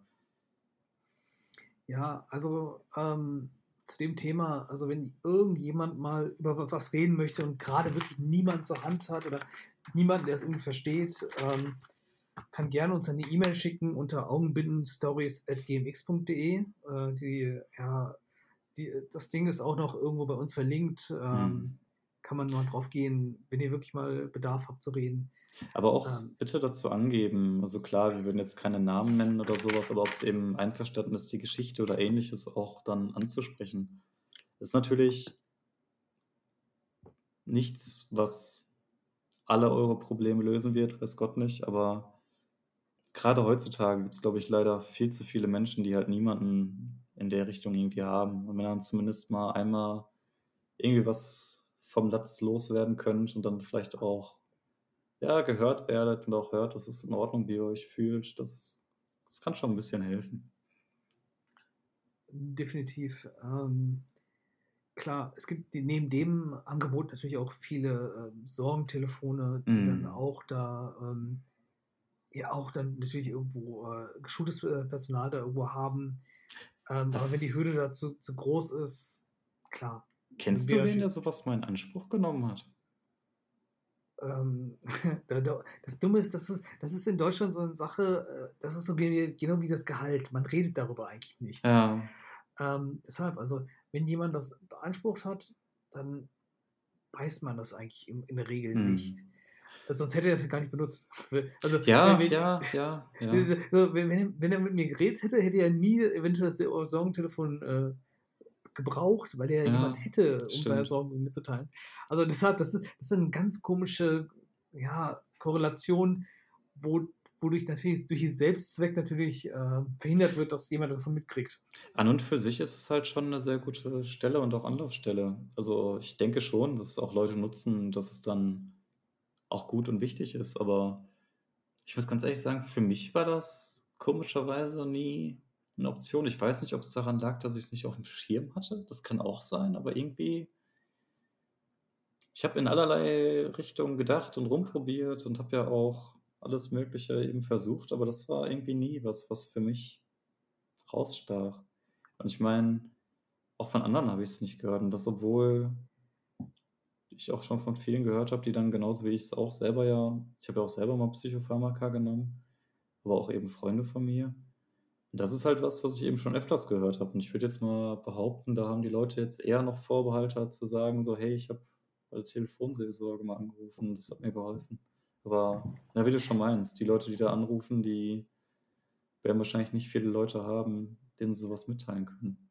Und vor allem, also generell so dieses, ist ja mittlerweile nicht mehr so bekannt wie früher. Also früher Was ist Telefonieren? Ja, Geht das mit dem Handy oder brauche ich da ein anderes Gerät für? Ja, brauche ich eine extra App dafür auf dem Handy, um das zu nutzen. Ähm, ja, das, also ich glaube, eine Seelensorge-WhatsApp-Gruppe, ich weiß nicht, ob es die gibt, die würde, glaube ich, fast mehr Sinn machen, aber. Ähm, boah, das, boah, das stelle ich mir schrecklich vor, muss ich ganz ehrlich sagen. Ah, so, also, das, da hat ja jeder eine Telefonnummer und da kann ja jeder einfach so sein Selbst zugeben. So. Ja, es ist schwierig. Es ist schwierig. Ja, vielleicht hilft es auch, aber das ist immer sowas, wo ich bedenke, das muss zumindest in einem Rahmen sein, wo du. Also online in einer großen Gruppe würde ich das, glaube ich, nicht machen mit Dingen, wo meine Handynummer oder meine persönlichen Informationen mit drin hängen. Also auch Facebook oder sowas nicht. Sondern schon irgendwie irgendwo anonym. Nee, also ich meine, erst eine offizielle äh, Seelensorgen-WhatsApp-Gruppe. Mm, mm. Ähm, also tatsächlich, ich glaube, da würde es, äh, glaube ich, von einer Person das Handy explodieren, wenn es keine äh, organisierte ja, Stelle ist, die ja. dann dementsprechend auch äh, Manpower und alles noch irgendwo drin hat. Keine Chance. Ähm, aber einfach mal, ich meine, ich meine, das wäre ein guter Ansatz mal, einfach mal zu sagen, komm, WhatsApp ist einfacher, ist irgendwie, ähm, irgendwie kürzer, also irgendwie von der, von der Hürde her. Hm. Ah, okay. Hm. Ja, den meisten Leuten, oder nicht den meisten, ich weiß es nicht, aber ich denke, vielen Leuten fällt es halt einfacher, erstmal zu schreiben, statt zu reden. Hm. Ja, das stimmt. Beziehungsweise es ist ja erstmal eine Kommunikation, die das auch irgendwo begünstigt, dass man nicht äh, irgendwelche Fragen beantworten muss erstmal. Man kann ja hm. erstmal irgendwas senden und wenn einem die Reaktion gefällt, kann man ja immer, immer noch darauf agieren. Ähm, wenn es aber nicht gefällt und dann sagt, okay, das ist mir zu viel, zu wenig, dann kann man die Kommunikation auch direkt abbrechen, ohne dass man großartig äh, ja. auflegen muss und jemanden vor den Kopf stoßen muss. Ähm, also auf jeden Fall nicht erkennbar vom Kopf stoßen muss. Ja, ich meine, es ist auch immer die Sache, ob du überhaupt in der Lage bist zu telefonieren, ne? Das in stimmt. der Situation. Das war bei ja. mir die Sache. Also ich hatte immer tierische Probleme mit dem Telefonieren als solchen. Also auch wenn ich angerufen wurde oder so, das war immer was, was ich dann auf stumm gestellt habe was mich dann schon tierisch aufgekratzt hat, wo ich, keine Ahnung, Herzrasen, alles Mögliche hatte. Und ich habe dann immer gewartet, bis es irgendwann Nacht wurde und habe dann zurückgeschrieben, yo, hey, was ist denn los? So auch, dass dann möglichst die Person schon schläft und nicht auf die Idee kommt, zurückzurufen, sondern einfach am nächsten Morgen irgendwas schreibt, wo ich nicht ans Telefon muss. Also, also du, warst, ein, du warst eigentlich Batman. Ja, wenn man's, das, kann man, das kann man auch so spektakulär natürlich ausdrücken. Ja, ich habe äh, ich, nachts war ich immer schön draußen auf der Straße und habe Leute ohnmächtig geprügelt, aber natürlich nur die bösen Jungs. Und sonst habe ich an meinen Gadgets gefeilt und mich an meinem Reichtum erfreut. Ja, das kann man, das kann man ja jetzt einfach mal äh, paraphrasieren und ähm, als symbolisch WhatsApp-Nachrichten äh, einfach mal deklarieren. Ähm, dass du mit den WhatsApp-Nachrichten dann äh, die, die Bösen verprügelt hast. Nein, aber ähm, ja, es, es, es fordert ja auch eine gewisse Energie zu telefonieren. Das Reden, das Nachdenken, das. Äh ja, du bist halt auch, du bist ja auf einen Punkt festgenagelt. Das war halt für mich das Problem. Also ich war so unsicher, dass das schon zu viel war. Weil du bist dann am Telefon, du musst permanent anwesend dabei sein und du kommst da nicht mal so eben raus. Und was auch nochmal ein Faktor war, der mich immer ungemein gestört hatte, ich war immer jemand, der dann auch intensiv zuhört und sich darauf konzentriert. gerade bei längeren Telefongesprächen war es dann häufig so, dass das Gegenüber dann, ich weiß nicht, das hat sich immer so angefühlt, als wäre es mehr ein Zeitvertreib, so dass man da irgendwie parallel in der Leitung hängt, aber dann wird da noch anderes Zeug gemacht und sowas. Und es hat sich einfach für mich oftmals ziemlich bescheiden angefühlt und das war dann was, was dann sehr schnell sehr weit in den Hintergrund gerückt ist. Wo ich dann auch irgendwann sehr froh war, dass dann durch Facebook, WhatsApp und Co. sich dann auch irgendwann die Gesellschaft so verändert hat, dass Telefonieren im Alltag nicht mehr wirklich stattgefunden hat. Das war dann eine Sorge mhm. weniger. Naja, da hat man natürlich die Möglichkeiten, irgendwo eingeschränkt mitzukriegen, wenn jemand, jemand anderes das schlecht geht, hm. indem man die Stimme nicht hört. So. ja, das, das auch, das auch, ja. So, ähm, Aber dafür konnte ich gut genug schauspielern. Ja, da hat, da hast du echt ein äh, paar private Schauspielspuren echt vor den Kopf gestoßen. Definitiv, ähm, definitiv. Die, ja, da sollte man sich vielleicht eventuell nochmal bewerben bei Gelegenheit. ähm, ist erschreckend, oder? Dass, dass du nicht der nächste Till Schweiger geworden bist? Genau, also ich hätte so einen großen Erfolg haben können und ich hätte die deutsche Filmkunst international wieder anerkennen lassen können, aber stattdessen habe ich das alles so verplempert. Nee, ich fand es tatsächlich eher erschreckend, wenn ich bedenke, so auch in der Ausbildung. Da hatte ich dann auch Leute, die täglich mit mir gesprochen haben, auch über ihre Sachen, die sie so betreffen und alles. Und ich habe nie was preisgegeben. Und das war dann jetzt letztes Jahr, habe ich das dann irgendwann mal gemacht. Und es war für die Person ein Schock. So, weil man das nie erwartet hätte. Und das, obwohl man mehrere Jahre lang 40 Stunden die Woche gemeinsam verbracht hat und nach dem Feierabend noch ohne Ende geredet hat und sowas. Also, dass man einerseits ja doch schon ein gutes, vertrauliches Verhältnis irgendwie hat und sich mag, aber trotzdem am Ende die andere Person so wenig doch über einen weiß. Das ist irgendwie seltsam.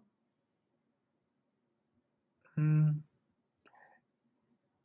Ja. Ich meine, glücklicherweise ist es heute nicht mehr so, dass ich, also ich habe irgendwann für mich die Idee entwickelt, dass ich mit der Art, wie ich bin, einfach direkt nach vorne gehe und die Leute, die das, denen das nicht passt, die sind dann halt nicht in meinem Kreis drin, sag ich mal, weil die dann früh genug abgeschreckt sind.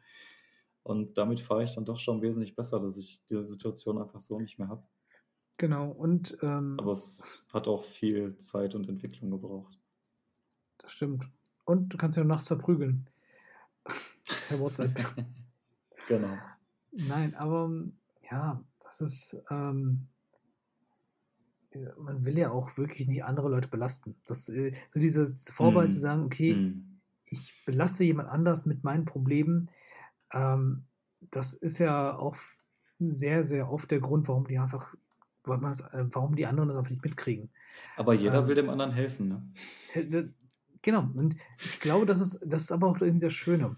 Ja. Ähm, man kann sich wesentlich einfacher an dem Problem von anderen annehmen als seinen eigenen. Mhm. Das heißt, wenn jemand, jeder jedem anderen ein Problem erzählt und der wiederum bereit ist, einem zu helfen, weil er lieber sich mit anderen Problemen also beschäftigt mhm. als mit seinen eigenen, ähm, und er aber wiederum auch seine Probleme jemand anderes erzählt und der sich auch wiederum auch mit seinen Problemen beschäftigen möchte als mit seinen eigenen und dieser Kreislauf permanent so weitergeht, dann hat man ja immer irgendjemanden, der sich um die Probleme des anderen kümmert. Ja. So, und ähm, dementsprechend kriegt jeder irgendwie seine Hilfe, indem mhm. man kommuniziert.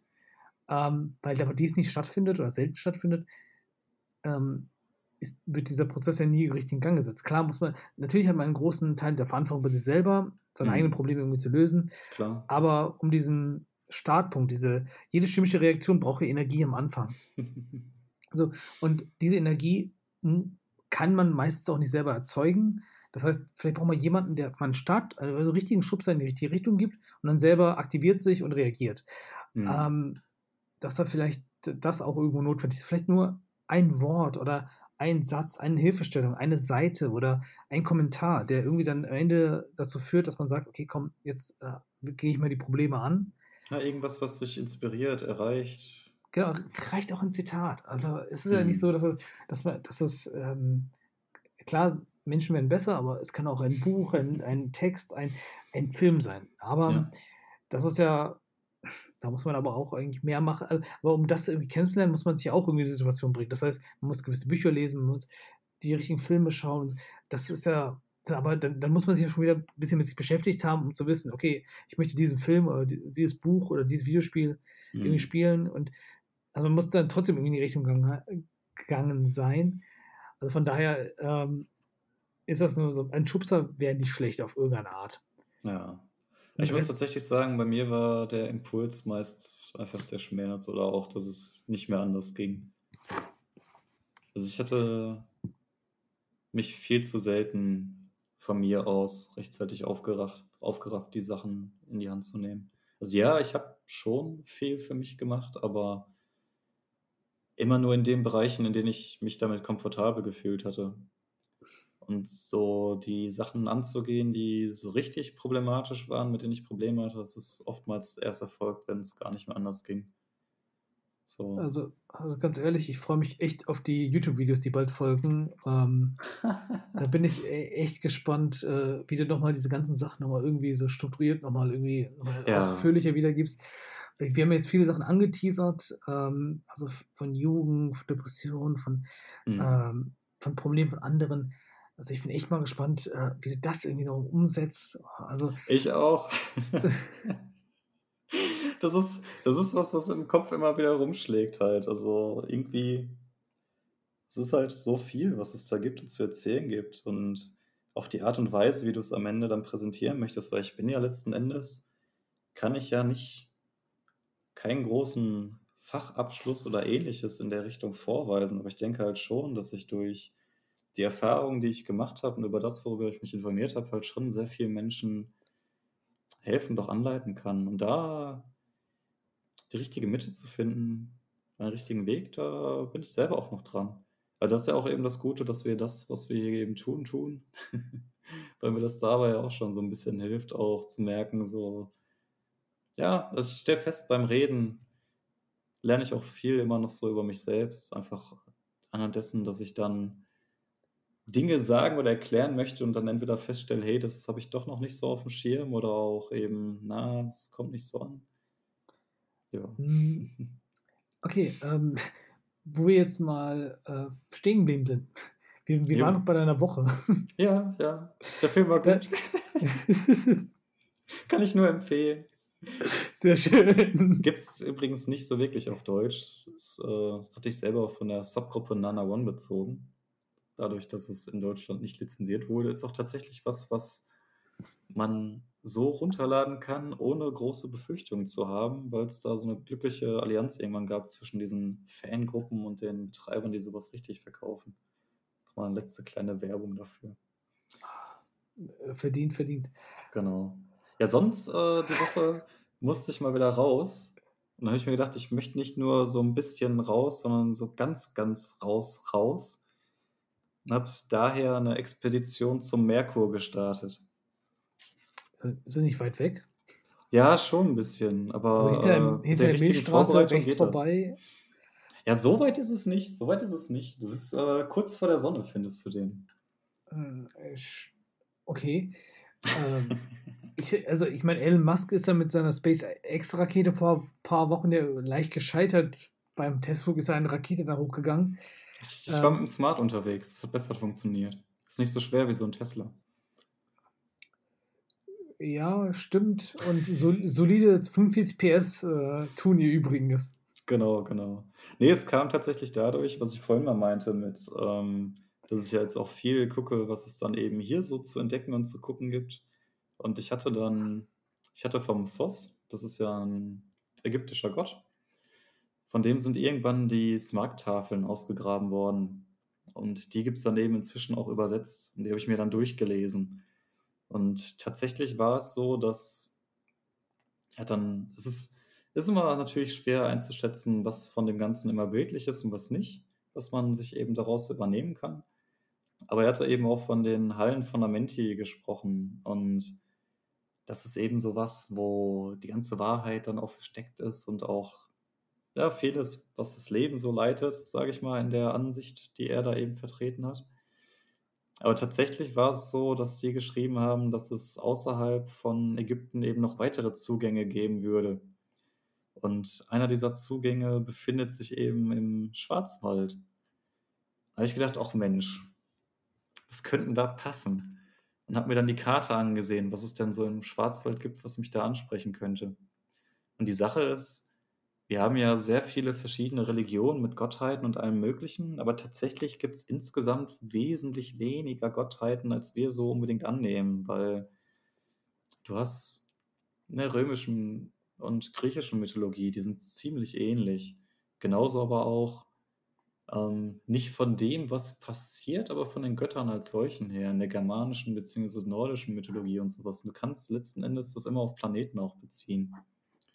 Und im Schwarzwald befindet sich eben ein Berg und der hat den Namen Merkur. Und Merkur ist eben gleichzeitig ja auch dann Hermes, aber wird eben auch Sos entsprechen. Deswegen habe ich gedacht, auch wenn die vom Schwarzwald schreiben, wir tatsächlich einen Berg mit dem Namen haben, dann gucke ich mir das doch mal an. Und bin dann halt ich weiß gar nicht, ob ich dir davon erzählt habe. Habe ich dir schon mal von einem Waldgrundstück erzählt? Ähm, von dem Famili von dem familiären Waldgrundstück? Ja, genau. Ich meine, ich breite es jetzt hier für die Hörer noch mal kurz aus. Das ist auch eine schöne Geschichte. ähm, da hast du in der letzten Folge auch die Zecken, ähm, mit allen Waffen bekämpft. Stimmt, stimmt.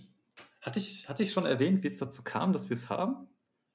Äh, nein, die die Lebensgeschichte, äh, des Domodrum hast du da oder beziehungsweise die Familiengeschichte des Domodrums hast du da noch nicht ausgebreitet. Die ist die ist noch nicht bekannt geworden, ne? Ja, auf jeden Fall begab es sich so, dass an an einem Kurort irgendwo in Rheinland-Pfalz, einem kleinen beschaulichen Ort dort gab es Ferienparzellen, oftmals an den Hängen bei den Wäldern und wurden von vielen Familien doch freudig auch genutzt, um dort in Ferien ihre Zeit zu verbringen. Nur leider war es irgendwann dann so, dass die Stadt beschlossen hat: „Ne, so aufgrund von Naturschutz und Co. müssen diese Parzellen wieder an die Stadt zurückgegeben worden werden. Es sei denn, ihr habt dort bereits auf festem Grund schon etwas gebaut.“ Nun war es natürlich so, mein Großvater hatte dort eigentlich nichts gebaut, aber er hat dort immer in seinem Wohnwagen die Zeit verbracht. Oder Wohnmobil? Wohnmobil ist das, was selber fährt, ne? Ähm, Wohnmobil, ja. Okay, dann war's das war's Wohnmobil. Nun ja, jedenfalls hat er davon Wind bekommen, dadurch, dass er allgemein da gute Kontakte in der Stadt hat. Und hat sich gedacht: „Ja gut, wenn auf festem Grund gebaut werden soll, dann lässt sich das doch schon irgendwie einrichten.“ Und hat in einer Nacht und Nebelaktion einfach mal beschlossen, diesen Wohnwagen einzumauern. Das heißt, du findest auf der linken Seite einfach nur ganz viele große Betonklötze, die hochgestapelt sind und rechtsrum ist wiederum dann eben, ich glaube, mit Wellblechstahl oder was auch immer schnell zurechtgemacht worden. Ein paar Wellblechplatten oben drauf und dann vorne noch so eine kleine Holzfassade davor gebastelt. Und somit hatten wir dann auch auf festem Grund dort gebaut und konnten das behalten. Und das ist jetzt wunderschön, wenn du dort anreisen möchtest. Du musst praktisch von der Straße das war mit dem Smart ziemlich abenteuerlich. Ähm, an sich kein Problem, das zu fahren, aber bei Nässe ist es schwierig. Du musst nämlich von der Straße runter und fährst dann so 200, 300 Meter einen Wanderweg entlang. Das war diesmal sehr spannend, weil es sehr nass war und der Smart dann natürlich bei jeder Kleinigkeit ähm, sofort ins Driften gerät, was, wenn es rechts bergab geht, immer zu einer gewissen Anspannung führt. Und wenn du dann diesen Wanderweg ein bisschen hochgefahren bist, dann musst du irgendwann quer über ein Feld und hinter verschiedenen umgestürzten Bäumen findet sich dann irgendwann dieses Grundstück. Und dort habe ich dann eben auch meine Raumstation, mit der ich dann zum Merkur geflogen bin. Ne, aber da, äh das ist halt ganz cool, weil jetzt inzwischen lebe ich ja in Ostdeutschland, recht nah an der Grenze. Und jetzt habe ich aber trotzdem noch einen Ort, wo ich in Westdeutschland dann auch mal übernachten kann, wenn ich halt wieder Bock habe, mir irgendwo was anzugucken, was weiter weg ist. Und das ist eine ganz gute Zwischenbasis. Das Coole war dann am Merkur, ich war leider viel zu spät dort, es war schon dunkel. Dort gab es natürlich dann auch Statuen und einen großen Turm, aber die haben tatsächlich auch sechs riesengroße Steinwürfel da gehabt aus verschiedenen Gesteinsarten. Das war recht interessant, aber auch so dort rumzulaufen war echt schön. Also hin hatte ich so ein Fünftelmond zur Verfügung gehabt als Beleuchtung. Das war es hatte schon ein paar Minuten Gewöhnung gebraucht, um dann da im Dunkeln rumzulaufen. Und ich habe mir dann irgendwann gedacht: „Okay, jetzt zurück.“ Dann nimmst du aber dann deine Taschenlampe und rennst vielleicht auch, weil, ähm, ja, war auch dann irgendwann recht kühl und ich wollte auch zurück. Nur natürlich hat sofort die Taschenlampe den Geist aufgegeben. Und im Gegensatz zu vorher, wo ich sternklaren Himmel hatte, alles perfekt sehen konnte und den Mond hatte, war dann natürlich noch alles bewölkt. Aber selbst an die Dunkelheit konnte ich mich glücklicherweise noch gewöhnen. Das hat sehr gut sogar funktioniert. Also, ich konnte dann, würde ich schätzen, echt so 50 Meter weit gucken hinterher. War echt eine schöne Sache, hat unglaublich gut getan. Und was auch witzig war, noch in Waldgrundstück, fällt mir gerade ein. Wusstest du, dass wir eine Uhr am Himmel haben? Ähm, Eine Uhr am Himmel. Eine Uhr am Himmel. Und zwar, ich weiß gerade nicht mal den Namen auf Deutsch. Ich habe von dem Sternzeichen letztens erst gelesen. The Big Dipper hieß das. Das könnte. Na, nee. Müsste ich aus der Hüfte rausschießen. Ich kann nicht sagen, welches Sternzeichen es auf Deutsch ist, aber es sind drei Sterne in einer Reihe. Und dann hast du nochmal vier weitere, die wie so eine Schale bilden. Das wird auch in verschiedenen Ländern unterschiedlich gedeutet, dass es dann zum Beispiel wirklich eine Schale ist, wo du mit einem Löffel was rausholst oder so. Jedenfalls ist es so, dass dieses Zeichen, das zentriert sich auf dem Polarstern und das rotiert darum. Und für eine Rotation braucht es 23 Stunden und 56 Minuten. Okay. Und dadurch ist es halt fast ein Tag und du kannst es praktisch als Uhr verwenden. Das war halt, in dem Waldgrundstück hatte ich halt ein Feuerchen gemacht. Und da ist es halt ziemlich dicht von den Bäumen her und ich konnte nur durch ein Fenster hochgucken. Das Einzige, was ich eben dann gesehen hatte, war genau dieses Sternzeichen. Und zu dem Zeitpunkt wusste ich noch nicht so wirklich, was es damit auf sich hat und habe dann eben mal spaßeshalber nachgeschaut. Und dann gedacht, Mensch, da war doch tatsächlich eine Sonnenuhr da mitten am Himmel, ohne dass man es irgendwie auch nur ansatzweise auf dem Schirm hat. Hm. Ich kann, ich kann aber auch schon mal direkt vorwegnehmen, ich habe keinen Zugang zu, zu den Hallen von Amenti gefunden. Es ist auch nicht unbedingt so, dass ich erwartet habe, dass ich dort sowas finden werde, sondern es ist eigentlich vielmehr so, dass wenn ich sowas irgendwie entdecke, dann bin ich immer neugierig und will das sehen. Also wir haben tatsächlich auch in, ich weiß gar nicht, ob das noch Ostdeutschland oder schon Bayern ist, wir haben tatsächlich ein Muggelsdorf hier. Was Okay. natürlich auch gerade für Harry Potter-Fans sehr schön sein kann. Hm, Ich bin schon mal erstmal froh, dass du nicht äh, den, die Spielehalle gemeint hast, auf die, auf die Suche, die du begeben hast. Ich musste so unbedingt mal raus, also bin ich los in die Spiele zu Merkur, habe neue Erfahrungen gesammelt. Nachdem ich dort dann die ganze Zeit äh, Karten gezählt habe, äh, kamen dann irgendwann zwei Türsteher zu mir und haben mich in irgendwelche tiefen Hallen von Amenti runtergeführt und mich gefoltert und gequält. Aber ich habe einige neue Erkenntnisse daraus mitnehmen können. ja, ja, ja, ja. Ist aber auch eine Sonne dran, ne? Deshalb. Ja. Aber Deshalb, also nee. die, ja, in der Großstadt hätte es den, also in der Großstadt wäre die Geschichte ganz anders verlaufen. Ja, das stimmt, das stimmt, das stimmt. Aber hier, hier im Dorf haben wir, glaube ich, keinen Merk. Also wir haben schon eine Spilo, aber ich habe keine Ahnung, auf welchen Namen die hört. Ja, glaub, ja, Das ist noch nicht mal eine Kette. ja gut. äh, Ich glaube, die Ägypter haben, ähm, weisen auf keinen Laden hin, der keine Kette ist. Nee, Ähm, nee, nee. Die, die haben glaub, nur die großen Konzerne vorgesehen. Genau, Google, also Facebook, wirklich YouTube. um Merkur. Genau. Nee, aber ähm, Das tatsächlich. Voss hat auch gesagt, er wird sein ganzes Wissen später über YouTube weiterverbreiten. Das, das hat er schon vor tausenden von Jahren gewusst. Wahnsinn. Also, Das ist ähm, beeindruckend, die, dieser Typ. ja, allem, was die Ägypter schon vorausgeahnt haben. Tja. Die Maya ähm, enttäuschen mich regelmäßig, aber die Ägypter, äh, Top-Volk, also ähm, die haben mich Du, noch nie äh, enttäuscht. tatsächlich hat man die Tafeln vom Sos äh, bei den Inka auch gefunden. Also die waren nicht in Ägypten aufzufinden. Wobei man auch Ja. dazu sagen muss, ähm, es sieht, es ist natürlich immer schwierig zu sagen und auch immer auf gewisse Weise spekulativ. Aber ähm, es ist ja eigentlich bekannt, dass jede Zivilisation oder jedes Land auch eine eigene Architektur hat. Und es ist doch auffällig, dass viele dieser alten Zivilisationen und Städten, die haben eine ziemlich ähnliche Architektur und auch insgesamt sieht es sehr stark danach aus, dass das unter Umständen tatsächlich eher einzelne Kolonien sein könnten als komplett eigene für sich stehende Kulturen. Also es gibt auch eine Doku dazu, da weiß ich den Namen leider nicht mehr.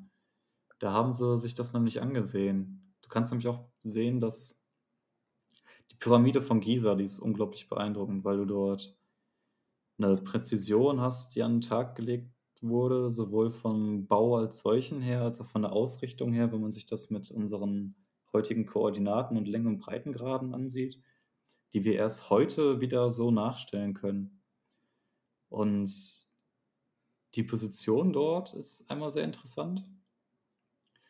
Aber auch eben, wenn man das verknüpft mit anderen. Also wir haben auch in China Pyramiden und ja auch dann noch die Osterinseln, da haben wir ja andere Sachen.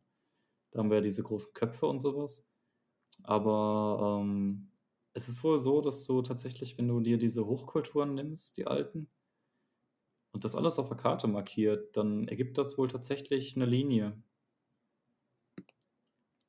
Was ziemlich interessant ist. Und auch die Pyramide von Giza als solche ist für die ganzen Mathe-Freaks eine einzigartige Liebeserklärung, weil du da viel von diesen Naturkonstanten wie Pi und Tau und sowas drin hast. Also auch die Steine als solche. Das sind keine Steine, die jetzt von allen Kanten her glatt sind und aufeinander gestapelt worden sind. Das ist ja was, das hätte ja niemals so viel Zeit überstanden. So, du brauchst nur ein Erdbeben und die ganze Pyramide fällt auseinander. Sondern du hast tatsächlich immer wieder Keile und Kanten und sowas drin, dass es insgesamt so verkantet und zusammen ist, dass es halt sich zusammenhält, aber auch eben durch die ganzen Gezeiten und Co. nicht auseinanderfällt. Das ist ja was, was wir selbst heute nicht mal unbedingt so gut realisieren können. Das ist ziemlich faszinierend. Also die werden dafür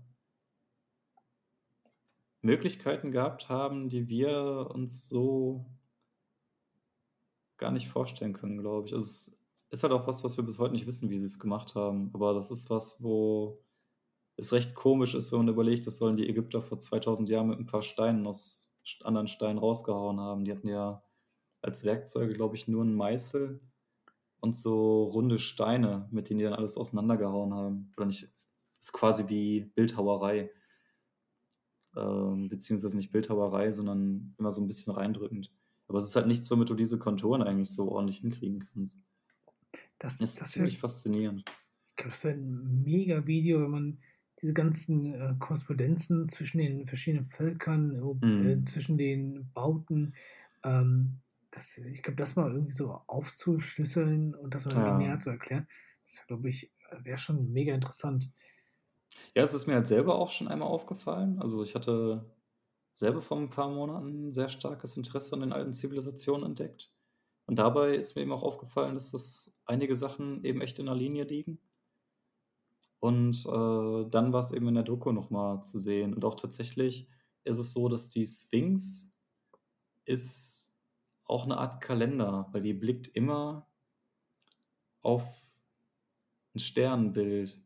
Und dieses Sternbild braucht, glaube ich, ein paar tausend Jahre, um dann quasi zu rotieren und zum nächsten zu kommen. Das ist auch was, was wir, auch aktuell ist es wieder ein Thema. Wir haben am 21 so inzwischen vor einer halben Stunde. Ähm, da haben wir ja den Winteranfang, glaube ich, ist es, ne? Mhm. Und gleichzeitig aber auch eine Konjunktion, die seit langem mal wieder zu diesem Zeitpunkt aufgetreten ist, und zwar die vom Saturn und vom Jupiter. Du kannst praktisch sagen, auch wieder von zwei großen Gottheiten. Und tatsächlich ist es zuletzt zu diesem Zeitpunkt, also an sich findet das schon alle 20 oder 80 Jahre. Ich weiß, das ist ein großer Rahmen, aber ich weiß nicht mehr, welche Zahl das war. Findet es so schon statt? Aber zu diesem Zeitpunkt ist es tatsächlich das letzte Mal ähm, vor 2000 Jahren aufgetreten und galt wohl, wie es heute Forscher eben interpretieren, als der Weihnachtsstern von Bethlehem. Und gleichzeitig ist es eben auch so, dass wir wohl wieder an der Schwelle sind, wo man theoretisch auch wieder in ein anderes Zeitalter gehen sollte vom Sternzeichen her. Also ich bin da nicht so tief drin. Oder wahrscheinlich insgesamt schon im Vergleich zu, zur Allgemeinheit, ich weiß es nicht. Aber nicht so, dass ich das eben sicher sagen kann. Aber ich glaube, es geht ins Wassermann-Zeitalter. Aber ich habe keine Ahnung, was das zu heißen hat. Das ist also, nur was, was ich ein paar Mal gelesen habe. Also du bist definitiv weiter als die meisten anderen. Das ist so, gerade äh, Einordnung irgendwas zwischen äh, Geschichtsunterricht äh, und Astro TV. Äh, und Astro TV. Ja, aber es ist tatsächlich so, ähm, die Pyramide auch, die hat nicht nur vier Seiten, sondern die hat an diesen vier Seiten geht die ganz, ganz, ganz, in einem ganz geringen Winkel geht die nach innen. Wodurch du theoretisch acht Flächen hast, aber man sieht eigentlich nur vier, weil der Winkel so schmal ist. Aber tatsächlich ist es so, dass die zweimal im Jahr ergibt es sich dann, dass durch diese Wölbung nach innen eine Seite komplett schwarz wird. Und das ist wohl tatsächlich immer zur Sommerzeit oder eben zur Wintersonnenwende. Das hat man irgendwann mal, ich glaube in den 70ern oder so, es ist zufällig auf dem Foto drauf gewesen. Und das ist auch nur für einen kurzen Zeitraum. Also es müsste theoretisch jetzt heute oder gestern dann auch dort wieder zu sehen gewesen sein. Aber es ist halt unglaublich faszinierend, wenn du bedenkst, dass es halt was ist, was vor tausenden von Jahren gebaut wurde und selbst heute noch so Eigenschaften irgendwie hat, wie dass es eben zweimal im Jahr genau sowas dann ergibt oder dass die Sphinx da drauf guckt und auch von den Koordinaten her, du hast vom Winkel, von der Fläche der Pyramide, von den Außenkanten zu den Längen- und Breitengraden, hast du eine unfassbar geringe Abweichung. Ich glaube 0,5 Grad, wenn überhaupt, irgendwie sowas. Und das ist halt auch was, was wir selbst heute bei großen Bauten nur unter sehr großem Aufwand so ordentlich hinbekommen. Ist halt unglaublich faszinierend. Ist halt auch schön, weil ich hatte früher immer großes Interesse an diesen ganzen alten Sachen. Ich habe auch dann Baumhausbücher gelesen. Das waren Bücher, wo da hatten zwei Kinder haben ein magisches Baumhaus gefunden. Und das Buch, was sie dort lesen, in diese Welt werden sie transportiert. Und das war dann eben auch Ägypten, Mittelalter, Dinosaurier und sowas. Ich fand das alles immer total cool, aber habe irgendwie immer gedacht, heutzutage weiß man schon alles und es gibt keine Mysterien mehr und es ist alles entdeckt worden. Jeder kennt die Weltkarte, man kann alles drauf sehen. Du kannst auf Google Maps gehen, siehst alles, aber eigentlich gibt es doch noch vieles, was wir gar nicht so wissen. Und das Schöne ist, dadurch, dass wir alles mit Google Maps und Co. so einfach zur Verfügung haben, kann sich auch jeder einfach selber hinsetzen und einfach mal so ein bisschen stöbern, gucken, was er so entdeckt. Auch was es vielleicht bei einem in der Nähe so gibt, was man gar nicht auf dem Schirm hatte. Also es gibt, die Welt ist doch noch wesentlich spannender, habe ich dieses Jahr festgestellt, als ich es mir lange Zeit eingestehen wollte. Und dadurch habe ich jetzt auch eben viel Spaß für mich entdeckt, eben in diesen Gefilden, in den hiesigen physischen zu forschen, zu reisen, zu gucken und das äh, eben nicht mehr nur auf virtuelle Art zu tun. Werbung. Äh, du hast ja noch einen Streaming-Kanal. so, einfach, einfach, einfach mal einfach richtig random, ohne Sinn und Verstand und, und vor oh allem auch komplett äh, zum Kom Komplementärkontrast zu dem aktuellen Thema. Ähm, geht raus, aber guckt euch den Streaming-Kanal an. Für den Fall, dass ihr euch nicht raustraut. Ja, oder mindestens bis dahin. Ähm, genau. Oder wenn ihr eine sehr gute Internetleitung, also ein sehr gutes, äh, sehr gute Flatrate-Basis habt und genau. da wirklich mal ein paar Gigabyte äh, weg haben müsst zum Ende des Monats, nutzt das. Ja, tatsächlich hatte ich erst vor, auf YouTube zu streamen, aber ich werde es jetzt, denke ich, eher auf Twitch machen. Und wenn der Name nicht schon vergeben sein sollte, aber ich meine, wer will diesen Namen schon für sich beanspruchen, dann wird das Ganze unter, ich weiß ehrlich gesagt gar nicht, wie die URLs immer lauten. Aber ich würde als User Dobrodom anlegen. Ich habe es noch nicht gemacht. so perfektes Marketing. Nee, aber. Perfektes Marketing. Und ich werde natürlich auch mit einem knallharten aktuellen Klassiker starten. Ich würde dann wahrscheinlich als erstes Demon's Souls spielen. Aber natürlich nicht das aktuelle auf der PlayStation 5, sondern das von 2009 für die PlayStation 3. Ähm, ja, einfach Sachen, die, mich, die ich mag, die mir am Herzen liegen, weil ich denke, das ist viel wichtiger ist, dass die Leute jemandem bei etwas zugucken, was ihm selbst am Herzen liegt und was ihm Spaß macht, als unbedingt das, was immer gerade aktuell und groß ist. Ja, also inneren Volarismus kann man ja damit auch befriedigen. Das, äh, genau. Also da, da muss jetzt nicht die PlayStation 4 mit irgendeinem Spiel sein, der das äh, eventuell weniger Bedeutung für einen persönlich hat. Ähm, und generell Jetzt ja hast du mich aber auch in den Zugzwang gebracht, dass ich gleich diesen blöden Account anlege. Ne? und dann auch irgendwann mal anfangen. Aber gut, wollte ich eh schon seit einer Weile machen und kam nicht aus dem Quark. War vielleicht gar nicht mal so schlecht, dass du das dazwischen gerufen hast. Äh, böse. Aber. Ach ja. Einfach mal. Einfach das, das mal. ist das, was du vorhin meintest. Mit einer chemischen Gleichung braucht auch immer eine gewisse Impuls- oder Startenergie zum Anfang. Ne? Ah, und natürlich eine gewisse böse Ader. Ach ja. Die, die es dafür auch nutzt. Ähm, du, okay. willst, du willst ja nur meinen und das, das Beste unserer Hörer und Co. Ja, und von dich von, von, der, äh, von Merkur fernhalten. Von Merkur fernhalten. Ja, du, Merkur ist noch in Ordnung. Man sollte halt nur nicht weiterfliegen, weil dann verbrennt es an der Sonne. Mhm, oder beim einarmigen Banditen. Kommt drauf an. Oder ähm, da, da kann man auch viel Geld verbrennen. Aber tatsächlich, also, okay, jetzt haben wir Colorful und Merkur. Wie ging es weiter? Wie ging es weiter? Ich habe tatsächlich sonst nicht so viel gemacht. Ich habe halt wieder gelesen, aber viel querbeet. Ist jetzt gar nicht mal so, dass ich da direkt sagen kann, hey, das war das und das. Und ich war, ich war natürlich auch wieder dabei, Zeit mit meiner Muse zu verbringen und dann auch mal wieder in den Wald zu gehen und so Dinge. Das äh, bleibt natürlich nicht aus und ist auch immer wieder schön.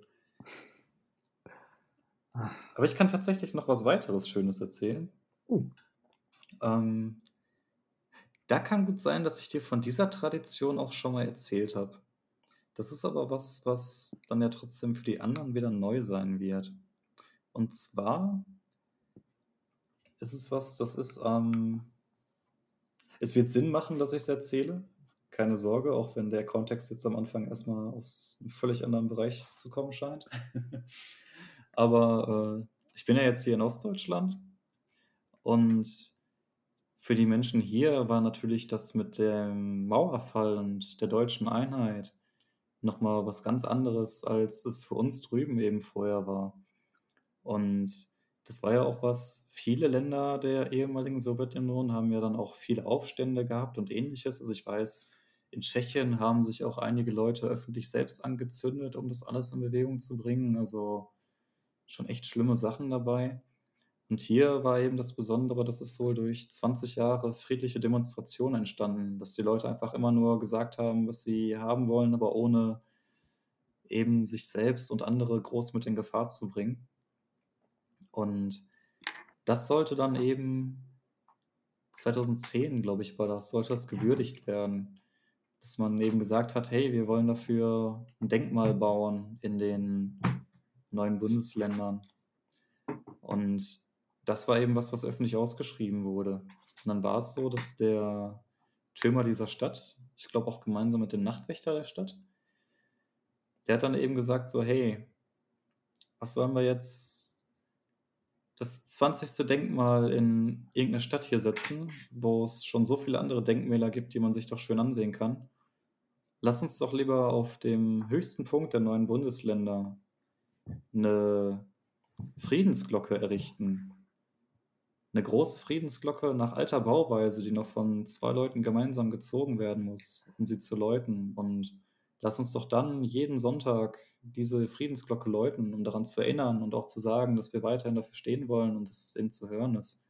Und das Schöne dabei ist, dass der höchste Punkt der neuen Bundesländer tatsächlich der Fichtelberg ist. Und der ist genau auf der Grenze nach Tschechien. Das heißt also, dass wenn diese Glocke geläutet wird, dann hört man das nicht immer nur in Deutschland, sondern auch die Tschechen bekommen das jedes Mal zu hören. Und es ist auch so, dass auch aus Tschechien daher immer wieder gerne Leute dort mit hochkommen.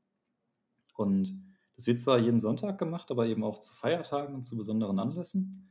Und tatsächlich ist es eben auch so, dass es dieses Jahr zu Weihnachten, zum Heiligabend, wird dort eben auch geläutet. Und ich habe das große Glück, die Ehre wurde mir zuteil. Das ist auch was, worauf ich tatsächlich ziemlich stolz bin.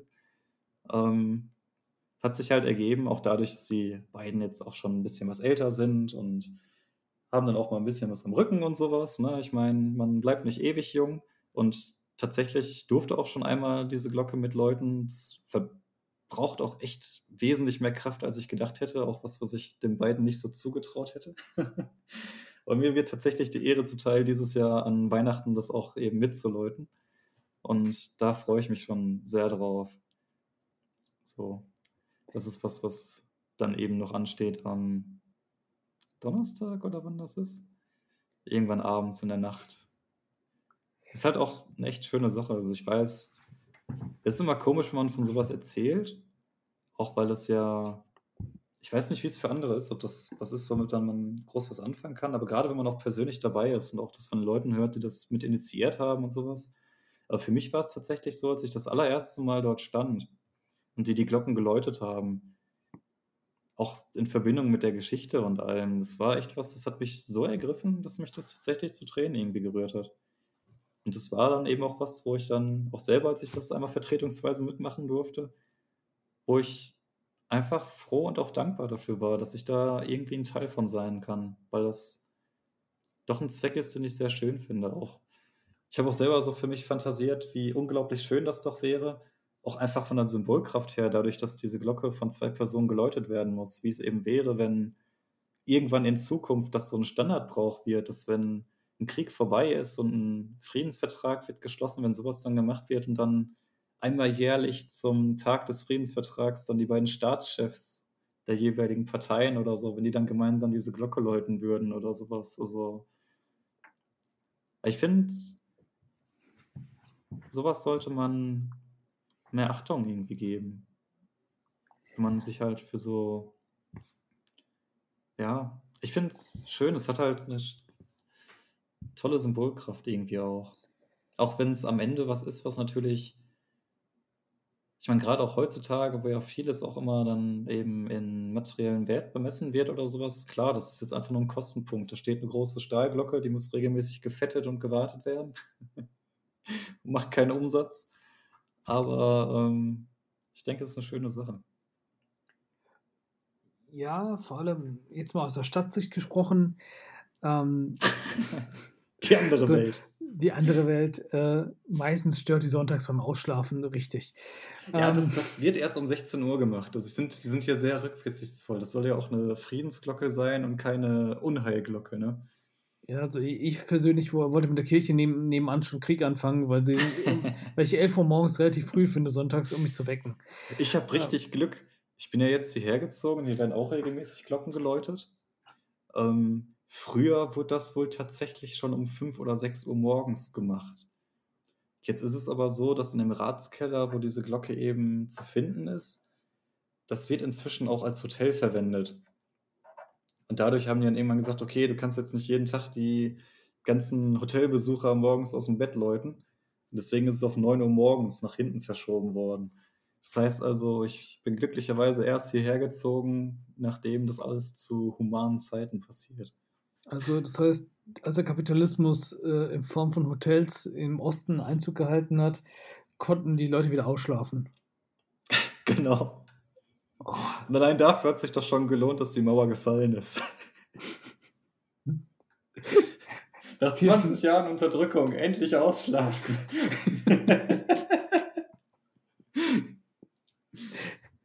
ich wusste doch, dass er den höheren Sinn gehabt. Das, das war auch der einzige Grund, weil ich meine, man hört es ja immer wieder, der Zusammenhalt, der war wesentlich stärker gegeben. Auch so, wie die Leute zusammengearbeitet haben und alles. Das ist ja alles was, wo die ja auch Angst haben, dass es verloren geht, was auch durchaus seine Berechtigung hat. Aber ähm, alleine die Tatsache, dass man jeden Tag ausschlafen kann, es ist viel wert, denn jeder weiß, wenn du jeden Tag früh morgens aus dem Bett gerissen wirst und du das nicht freiwillig tust, du wirst mit der Zeit grantig, ne? Du brauchst einen Snickers. Du brauchst einen Snickers. Und das hatten die hier nicht, als die Mauer noch stand. Stimmt, da war sogar Bananen noch relativ schwierig. Ich glaube, ja. Ich muss echt aufpassen. Also, ich meine, ich sitze jetzt hier selber auf der Seite, nicht, dass ich irgendwann noch Stress kriege, aber ich glaube, die paar Späße können sie ab. Ähm, Stehen sie drüber. Ja, gut, aber man muss auch äh, bedenken, da braucht man auch ein Radio, um das zu hören. Hm. Oder ein anderes mystisches Gerät, was äh, aus Merkur ja, äh, gefunden werden kann. Das Portal wurde bisher so nicht, äh, nicht gesichtet. Also wird schwierig, auf jeden Fall das zu empfangen. Äh, mm. Da in dem dunklen Teil. Ach ja, Dunkeldeutschland. Ne? Ja, Ostfront. Ja, ich muss sagen, ich bin unglaublich froh, hierher gezogen zu sein. Ich fühle mich hier pudelwohl. Ja, also ich fronte gerade den Osten leider, aber das ist Ach ja. Ach du, du bist ja auch weit weg und in Sicherheit, du darfst das.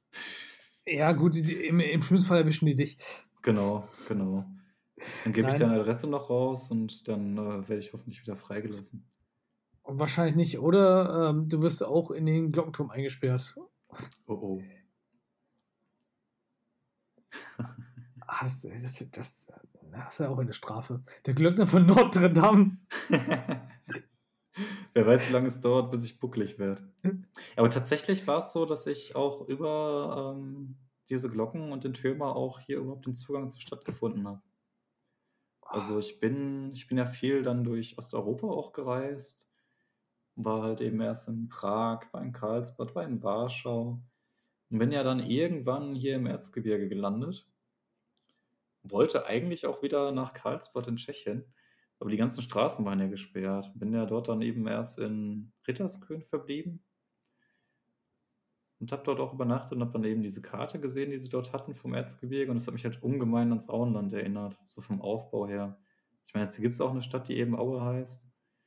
Und dann hat mich eben die Stadt hier auch eben fasziniert. Schwarzenberg ist das halt. Und das eben aus zweierlei Gründen. Einmal wegen einem Drachen auf dem Wappen. Das ist halt eben der Ritter Georg, der von seinem Pferd aus den Drachen niedersticht. Aber eben auch auf der anderen Seite ist es so, dass nach dem Krieg war es so, dass der Krieg eben vorbei war und keiner kam. Du hattest die Amis, die gesagt haben, so, ich glaube, ab hier hat es der Russe. Und die Russen, die kamen, haben gesagt, okay, ich glaube, ab hier hat es der Ami. Und die Leute saßen hier in der Mitte, hatten keinen, der sie besetzt wussten aber auch, die Führung ist weg, haben dann beschlossen, okay, dann türmen wir hier halt mal und sperren die ganzen Nazis ein und verwalten uns selbst und haben die Freie Republik Schwarzenberg ausgerufen. Diese Republik hat eine unglaublich lange Geschichte von etwas mehr als einem Monat gehabt. Einfach dadurch, dass die ungemein viele Flüchtlinge dann aus den umstehenden Gebieten hatten, weil die Russen und die Amerikaner haben zwar die Straßen abgeriegelt, aber nicht die Wälder und Hochmoore, weil sie gesagt haben, da wagt sich keiner durch. Aber die Leute hier sind ein zähes Völkchen, die, die wagen sich da durch. Da hatten sie halt innerhalb kürzester Zeit, glaube ich, zehnmal mehr Flüchtlinge als Einwohner hier. Und dann war es eben was, was einfach vom Essen und von der medizinischen Verpflegung her einfach nicht mehr zu tragen war. Und dann sind sie eben zu den Russen gegangen, haben nach Hilfe gefragt. Waren natürlich erstmal verdutzt sich gefragt, so, äh, wie kommt man das dann übersehen? Haben sich das wohl ein paar Leute erstmal nur hier angesehen.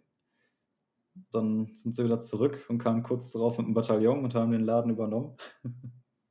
das war dann eben auch das Ende dieser Republik. Aber tatsächlich war es eben so, als ich hierher kam, nachdem ich diese Geschichten dann eben gelesen und gehört hatte, also auch das Wappen kam tatsächlich dadurch zustande, dass wir hier den Totenstein haben, einen schwarzen Felsen, und dort gab es das Gerücht, dass dort ein Drache haust, ein Lindwurm haben sie es genannt.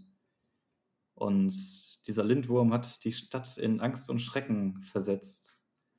Und eines Tages kam dann der heilige Georg auf seinem Pferdchen und gesagt, ich nehme mich dieses, dieser Kreatur an und ist dort eben hoch auf diesen Felsen und hat sich diesem Drachen gestellt. Aber dabei begab es sich, dass dieser Drache dann auf ihn zugesprungen ist und ihn angegriffen hat. Und er hat zwar sein Schwert noch im Rachen des Drachen versenken können, aber sein Pferd ist eben so weit zurückgetrabt, dass es den Felsen hinuntergefallen ist, gemeinsam mit dem Ritter und auch dem Drachen als solchen. Und dort sind dann eben alle drei umgekommen. Aber seitdem wird eben der heilige Georg hier verehrt. Es gibt auch eine Georgenkirche, die direkt bei mir in der Nähe ist. Und auch eben auf dem Wappen findet man immer noch den netten Herrn Georg mit so einem Drachen und Pferdchen. Aber auf jeden Fall war ich dann eben hier in der Stadt und war auch eben schon lange auf Reisen. Meine Kapazitäten gingen langsam zugrunde, was das Übernachten in Hotels und Co. betraf. Und glücklicherweise, als ich dann eben dort auf den Glockenturm gegangen bin, hat sich der Türmer mir als sehr gnädig und zugewandt herausgestellt und hat sich meine Geschichte angehört und mir dann eben auch die Möglichkeit zugestanden, dass ich hier in einer der Gästewohnungen erstmal verbleiben darf dann war es einfach, dass ich dann mit der Zeit einfach nur erkannt habe, ich habe hier eine kleine Stadt, die total verschlafen ist, wo es irgendwie noch total viele Sagen und Geschichten gibt, was mich ungemein interessiert. Ich habe einen Fluss direkt vor der Haustür, um mich herum Berge und Wälder. Es war halt irgendwie alles das, was ich mir immer gewünscht hatte. Und habe mir dann irgendwann gedacht, was, was soll ich jetzt hier irgendwie noch weiterreisen, rumsuchen und gucken? Warum mache ich mir das nicht mal zu meinem neuen Lebensmittelpunkt? Und das habe ich dann eben auch getan. Und so begab es dann, dass ich angefangen habe, mit meinem Smart vom Ruhrpott aus die Sachen rüber zu karren und hierher zu ziehen. Bis ich dann irgendwann halt dann nochmal mit einem großen Einkauf, Einkaufswagen, mit einem großen Umzugswagen und deiner glücklicherweise genau zum richtigen Zeitpunkt erschienenen Hilfe dann irgendwann den Rest drüber geschafft habe. Das ist auch was, wo ich sagen muss, wenn du da nicht plötzlich vor meiner Tür gestanden hättest, äh, hätte ich bis heute keine Ahnung gehabt, wie ich das hätte bewerkstelligen sollen. Also du kamst da echt genau zum richtigen Zeitpunkt. Wenn ich dann noch bedenke, dass wir uns anderthalb Jahre lang nicht gesehen haben vorher, das. Timing, das fasziniert mich immer noch. Ich, ich bin irgendwie selber von mir enttäuscht. Ähm, einfach nur, mein Vater hat so viel gegeben, um vom Osten in den Westen zu flüchten. Und ich habe dafür gesorgt, dass er wieder vom Osten wieder zurück zum, nee, vom Westen wieder zum, zum Osten. Also irgendwie ist das das, äh, das äh, globale. Es muss ja alles wieder in die Mitte kommen. Es muss sich alles ausgleichen. Du musst ja auf ja. der einen Seite der Gleichung am Ende wieder das gleiche Ergebnis haben wie auf der anderen Seite. Wenn Leute rüberkommen, müssen auch welche gehen. Ja, das du, hast, du hast einfach nur, du warst einfach nur derjenige, der die Balance schafft. Das Gleichgewicht. Ja, kann ich meinem Vater ja sagen, dass ich die Aufgabe erfüllt habe. Genau, genau. Nee, tatsächlich. Kannst, du kannst sagen, hey Papa, du brauchst dir keine Sorgen machen. Du wirst nicht irgendwann wieder rübergeholt. Ich habe jetzt für dich einen rübergeschickt. Der, der macht das schon. Das, der macht das schon. Jetzt können sie ihn ausbeuten. Naja, nicht wirklich. Ah, kommt noch.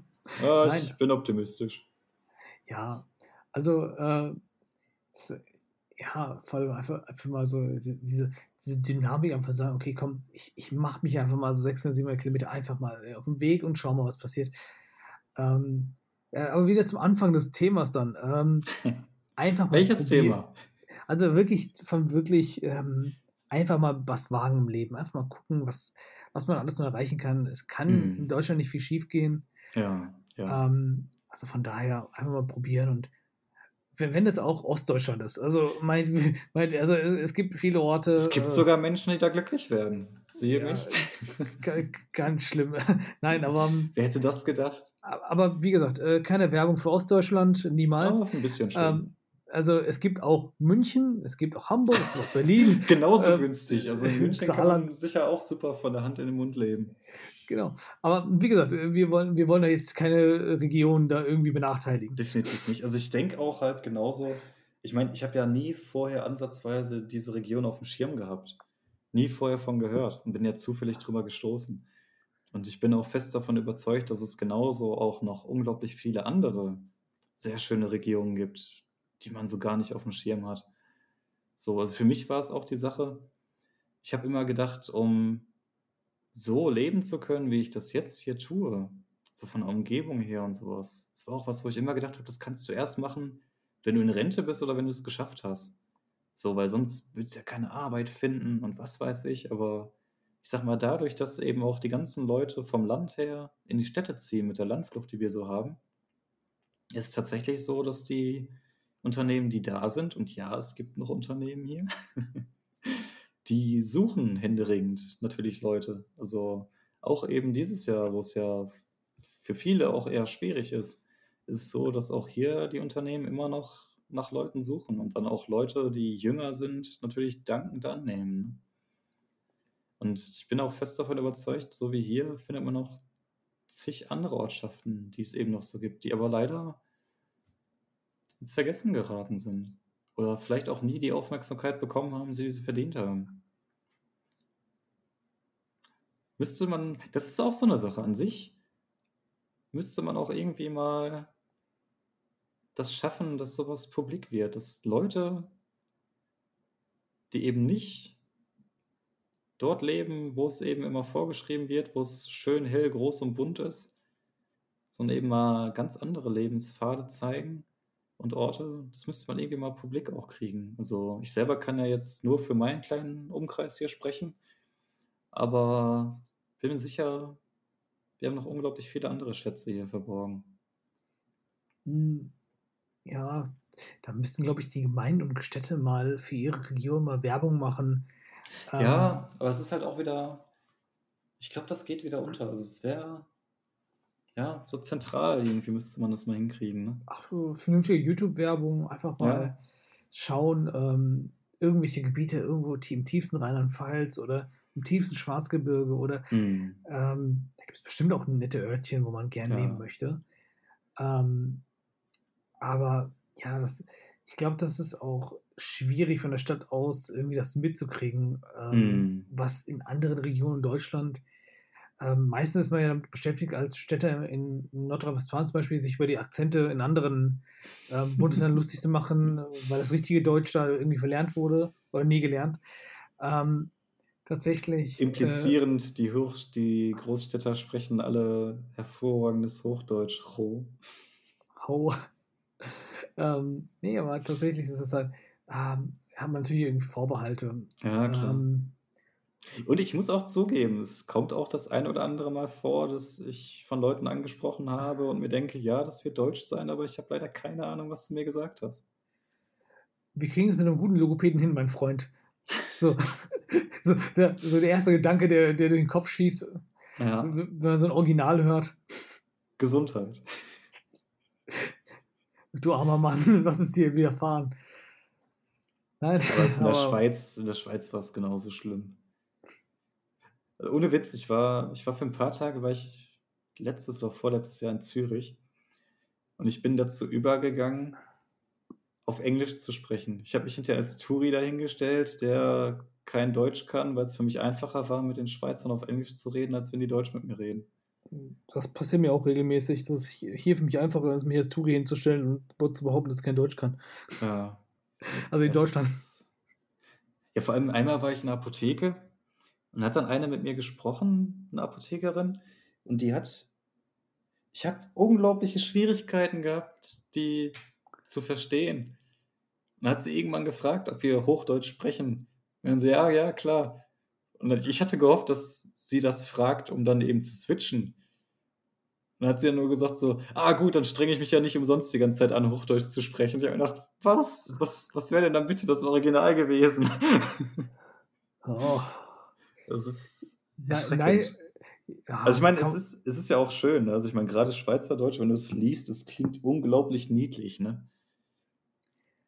Ja, man kann, man, kann, man kann sie ernst, also man kann sie nicht wirklich ernst nehmen. Also sind, ist, äh, ich meine, ihre, das Geld ist mehr wert als Diamanten und, ähm, und äh, die Leute sind auch irgendwie witzig mit ihrem kleinen Land, aber ähm, so richtig ernst nehmen kriege ich irgendwie nicht hin, obwohl ich weiß, dass es dass äh, teilweise auch diese Schweizer Garde einer der härtesten Spezialeinheiten der Welt ist. Du, du darfst, du darfst die Wehrhaftigkeit der Schweiz nicht unterschätzen.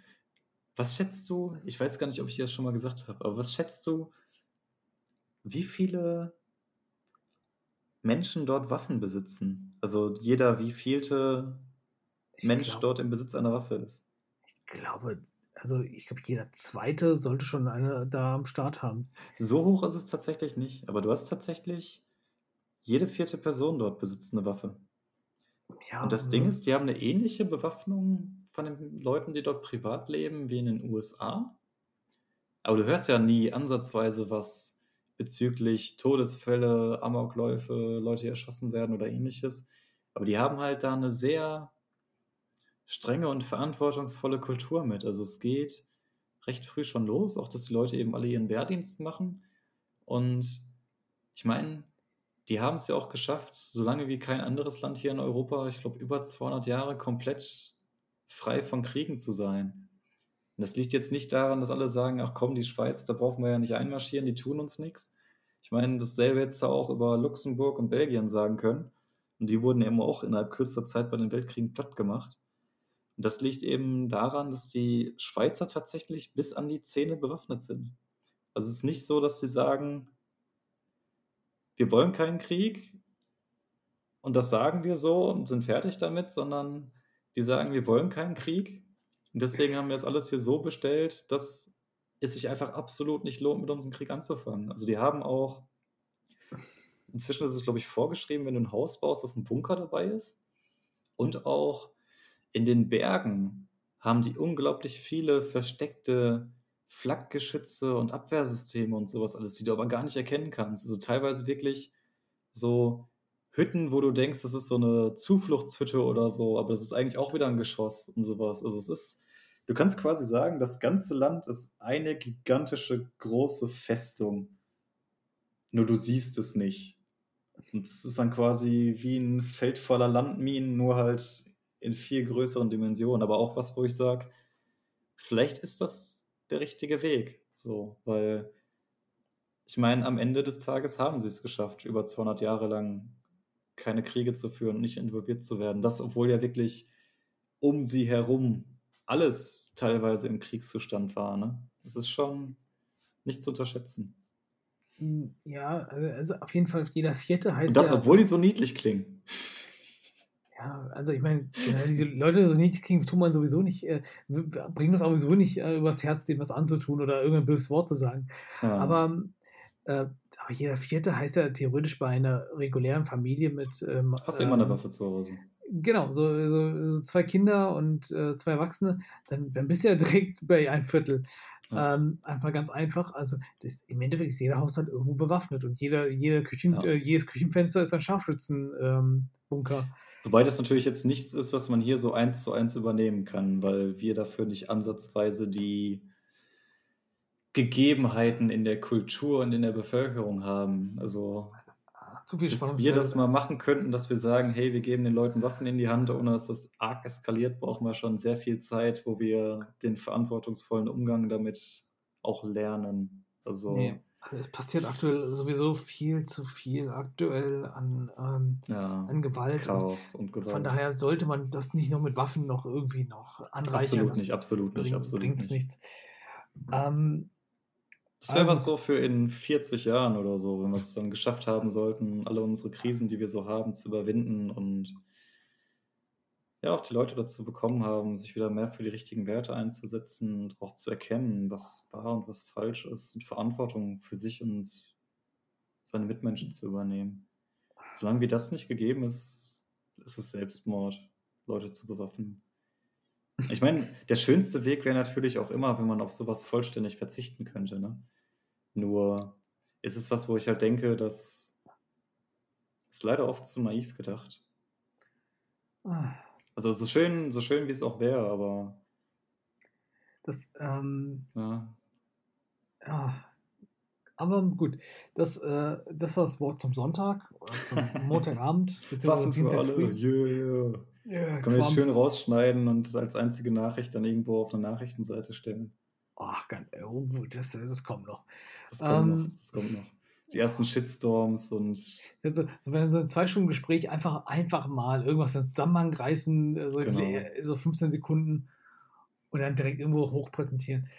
Ähm, Ja, es wird, das wird uns tatsächlich, also wenn das so, wenn wir das alles so durchziehen und das irgendwann ins Rollen kommt, dann wird das auch zwangsläufig irgendwann auf uns zukommen. Da bin ich echt mal gespannt.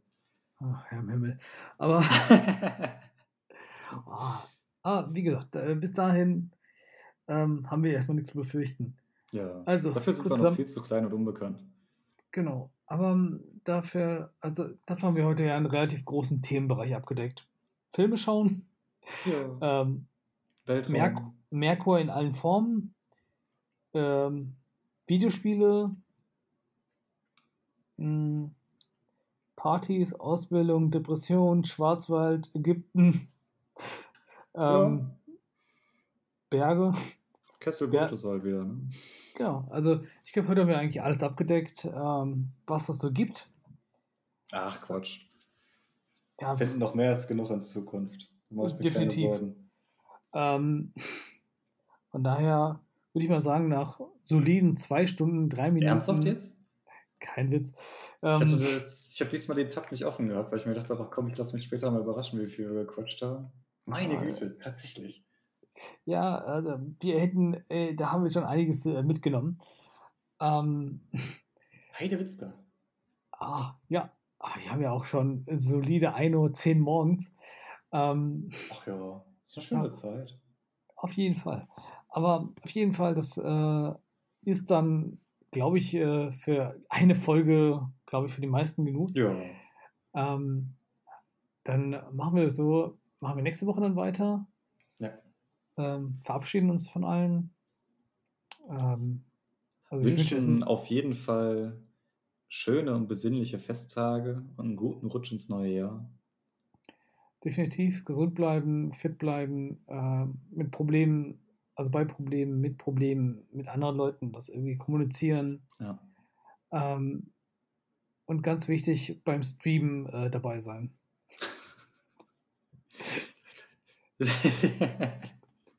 Lässt mir keine andere Wahl, ne? Ja, ich meine, gut, das Ding ist, das Ding ist dann online, dann komme ich aus der Nummer nicht mehr raus. Dann, dann werde ich, werd ich dem wohl nachkommen müssen. Gibt Schlimmeres.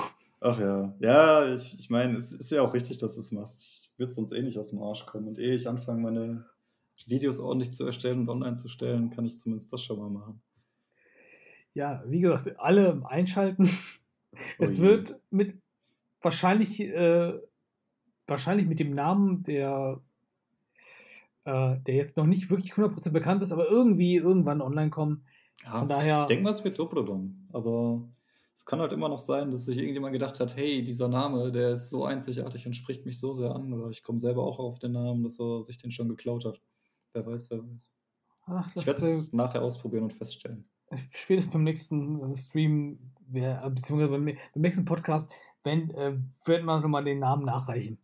Und wenn nicht, dann gibt es eben einen unglaublich glücklichen Streamer, der jetzt die Ehre hat, äh, die ganze Masse von vermutlich acht Leuten, die das dann hören und dem nachkommen, äh, dass er dann eben dadurch einen enormen Hype bekommt. Oh, hoffentlich kann er mit, mit der Berühmtheit leben. Ja, das ist schwierig, man hebt da schnell ab, glaube ich. Ja, vor allem wenn acht Leute dann plötzlich Likes verteilen, das ist schon hart. Ja, Ach, gut. Dann, ähm, dann hören wir uns nächste Woche. ja. Bis dahin, also dann. bis dann, ciao. Ciao.